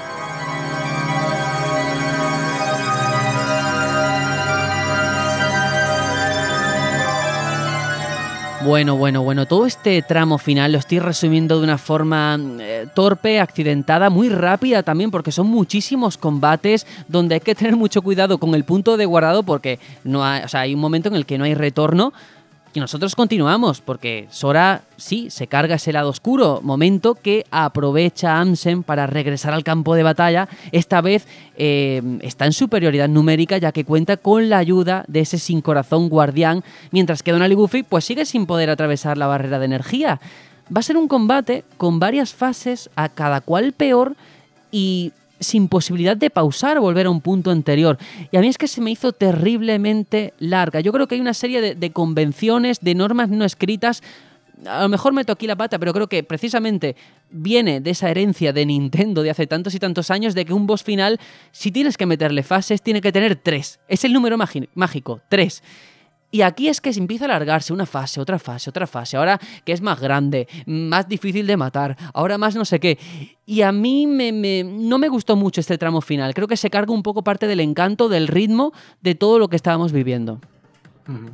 Date cuenta que al final hay un- una parte de tu público que son niños y darle este nivel de, pues de exigencia en el tramo final, pues muchos desconectarían o no, no se acabarían el juego. Yo hablo por mi, por mi experiencia que mm, quería recordar que nunca he conseguido derrotar a Ansem. O sea, si he, si he visto el final del juego ha sido Wow. gracias a, a YouTube, pero, pero creo que todos los intentos que le he hecho no he acabado con él. Ujú. Eso es Las también. declaraciones me entristecen.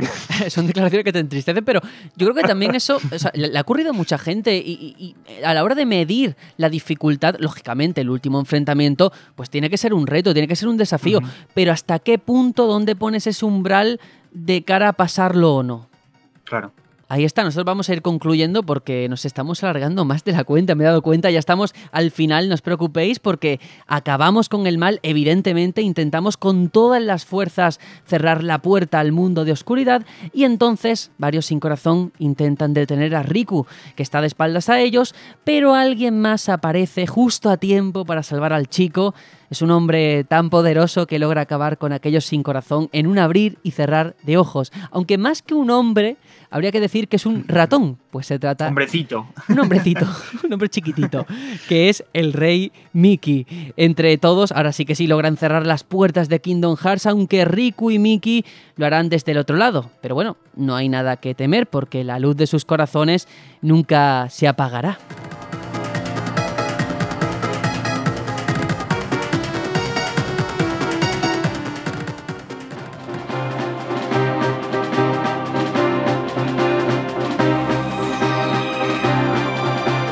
Tal y como sabían que ocurriría, la derrota de Amsen pues traerá consigo la reconstrucción de todos los mundos consumidos por la oscuridad.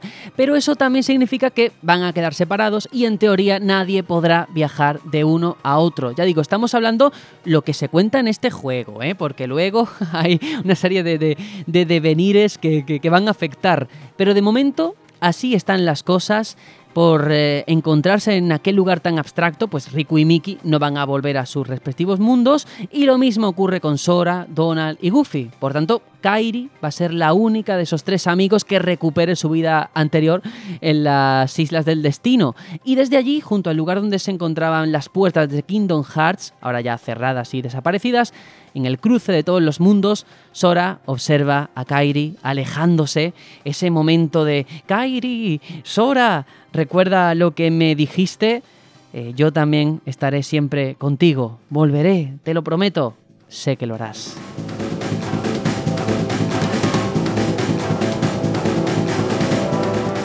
Y bueno, tras esto ambos desaparecen a los ojos del otro y la pregunta queda en el aire. ¿Conseguirán reunirse algún día? Y así concluye este Kingdom Hearts que hemos intentado pues resumirlo como hemos podido. Mm, Ya sé que la parte canon va a decir mucha gente, es que no estáis siendo del todo precisos, hay datos que más adelante se demuestran que son de otra manera, datos que no son con esa nomenclatura, pero tenemos que hacerlo de esta forma al final. Ya digo, este repaso argumental era una excusa para hablar de tantos mundos, de tantas escenas, de tantos momentos. Y creo que al final, bueno, de una forma u otra lo hemos intentado hacer lo mejor posible. Y ya nos situamos en esa recta final con Kingdom Hearts 3. Cuando estéis escuchando esto ya se habrá estrenado.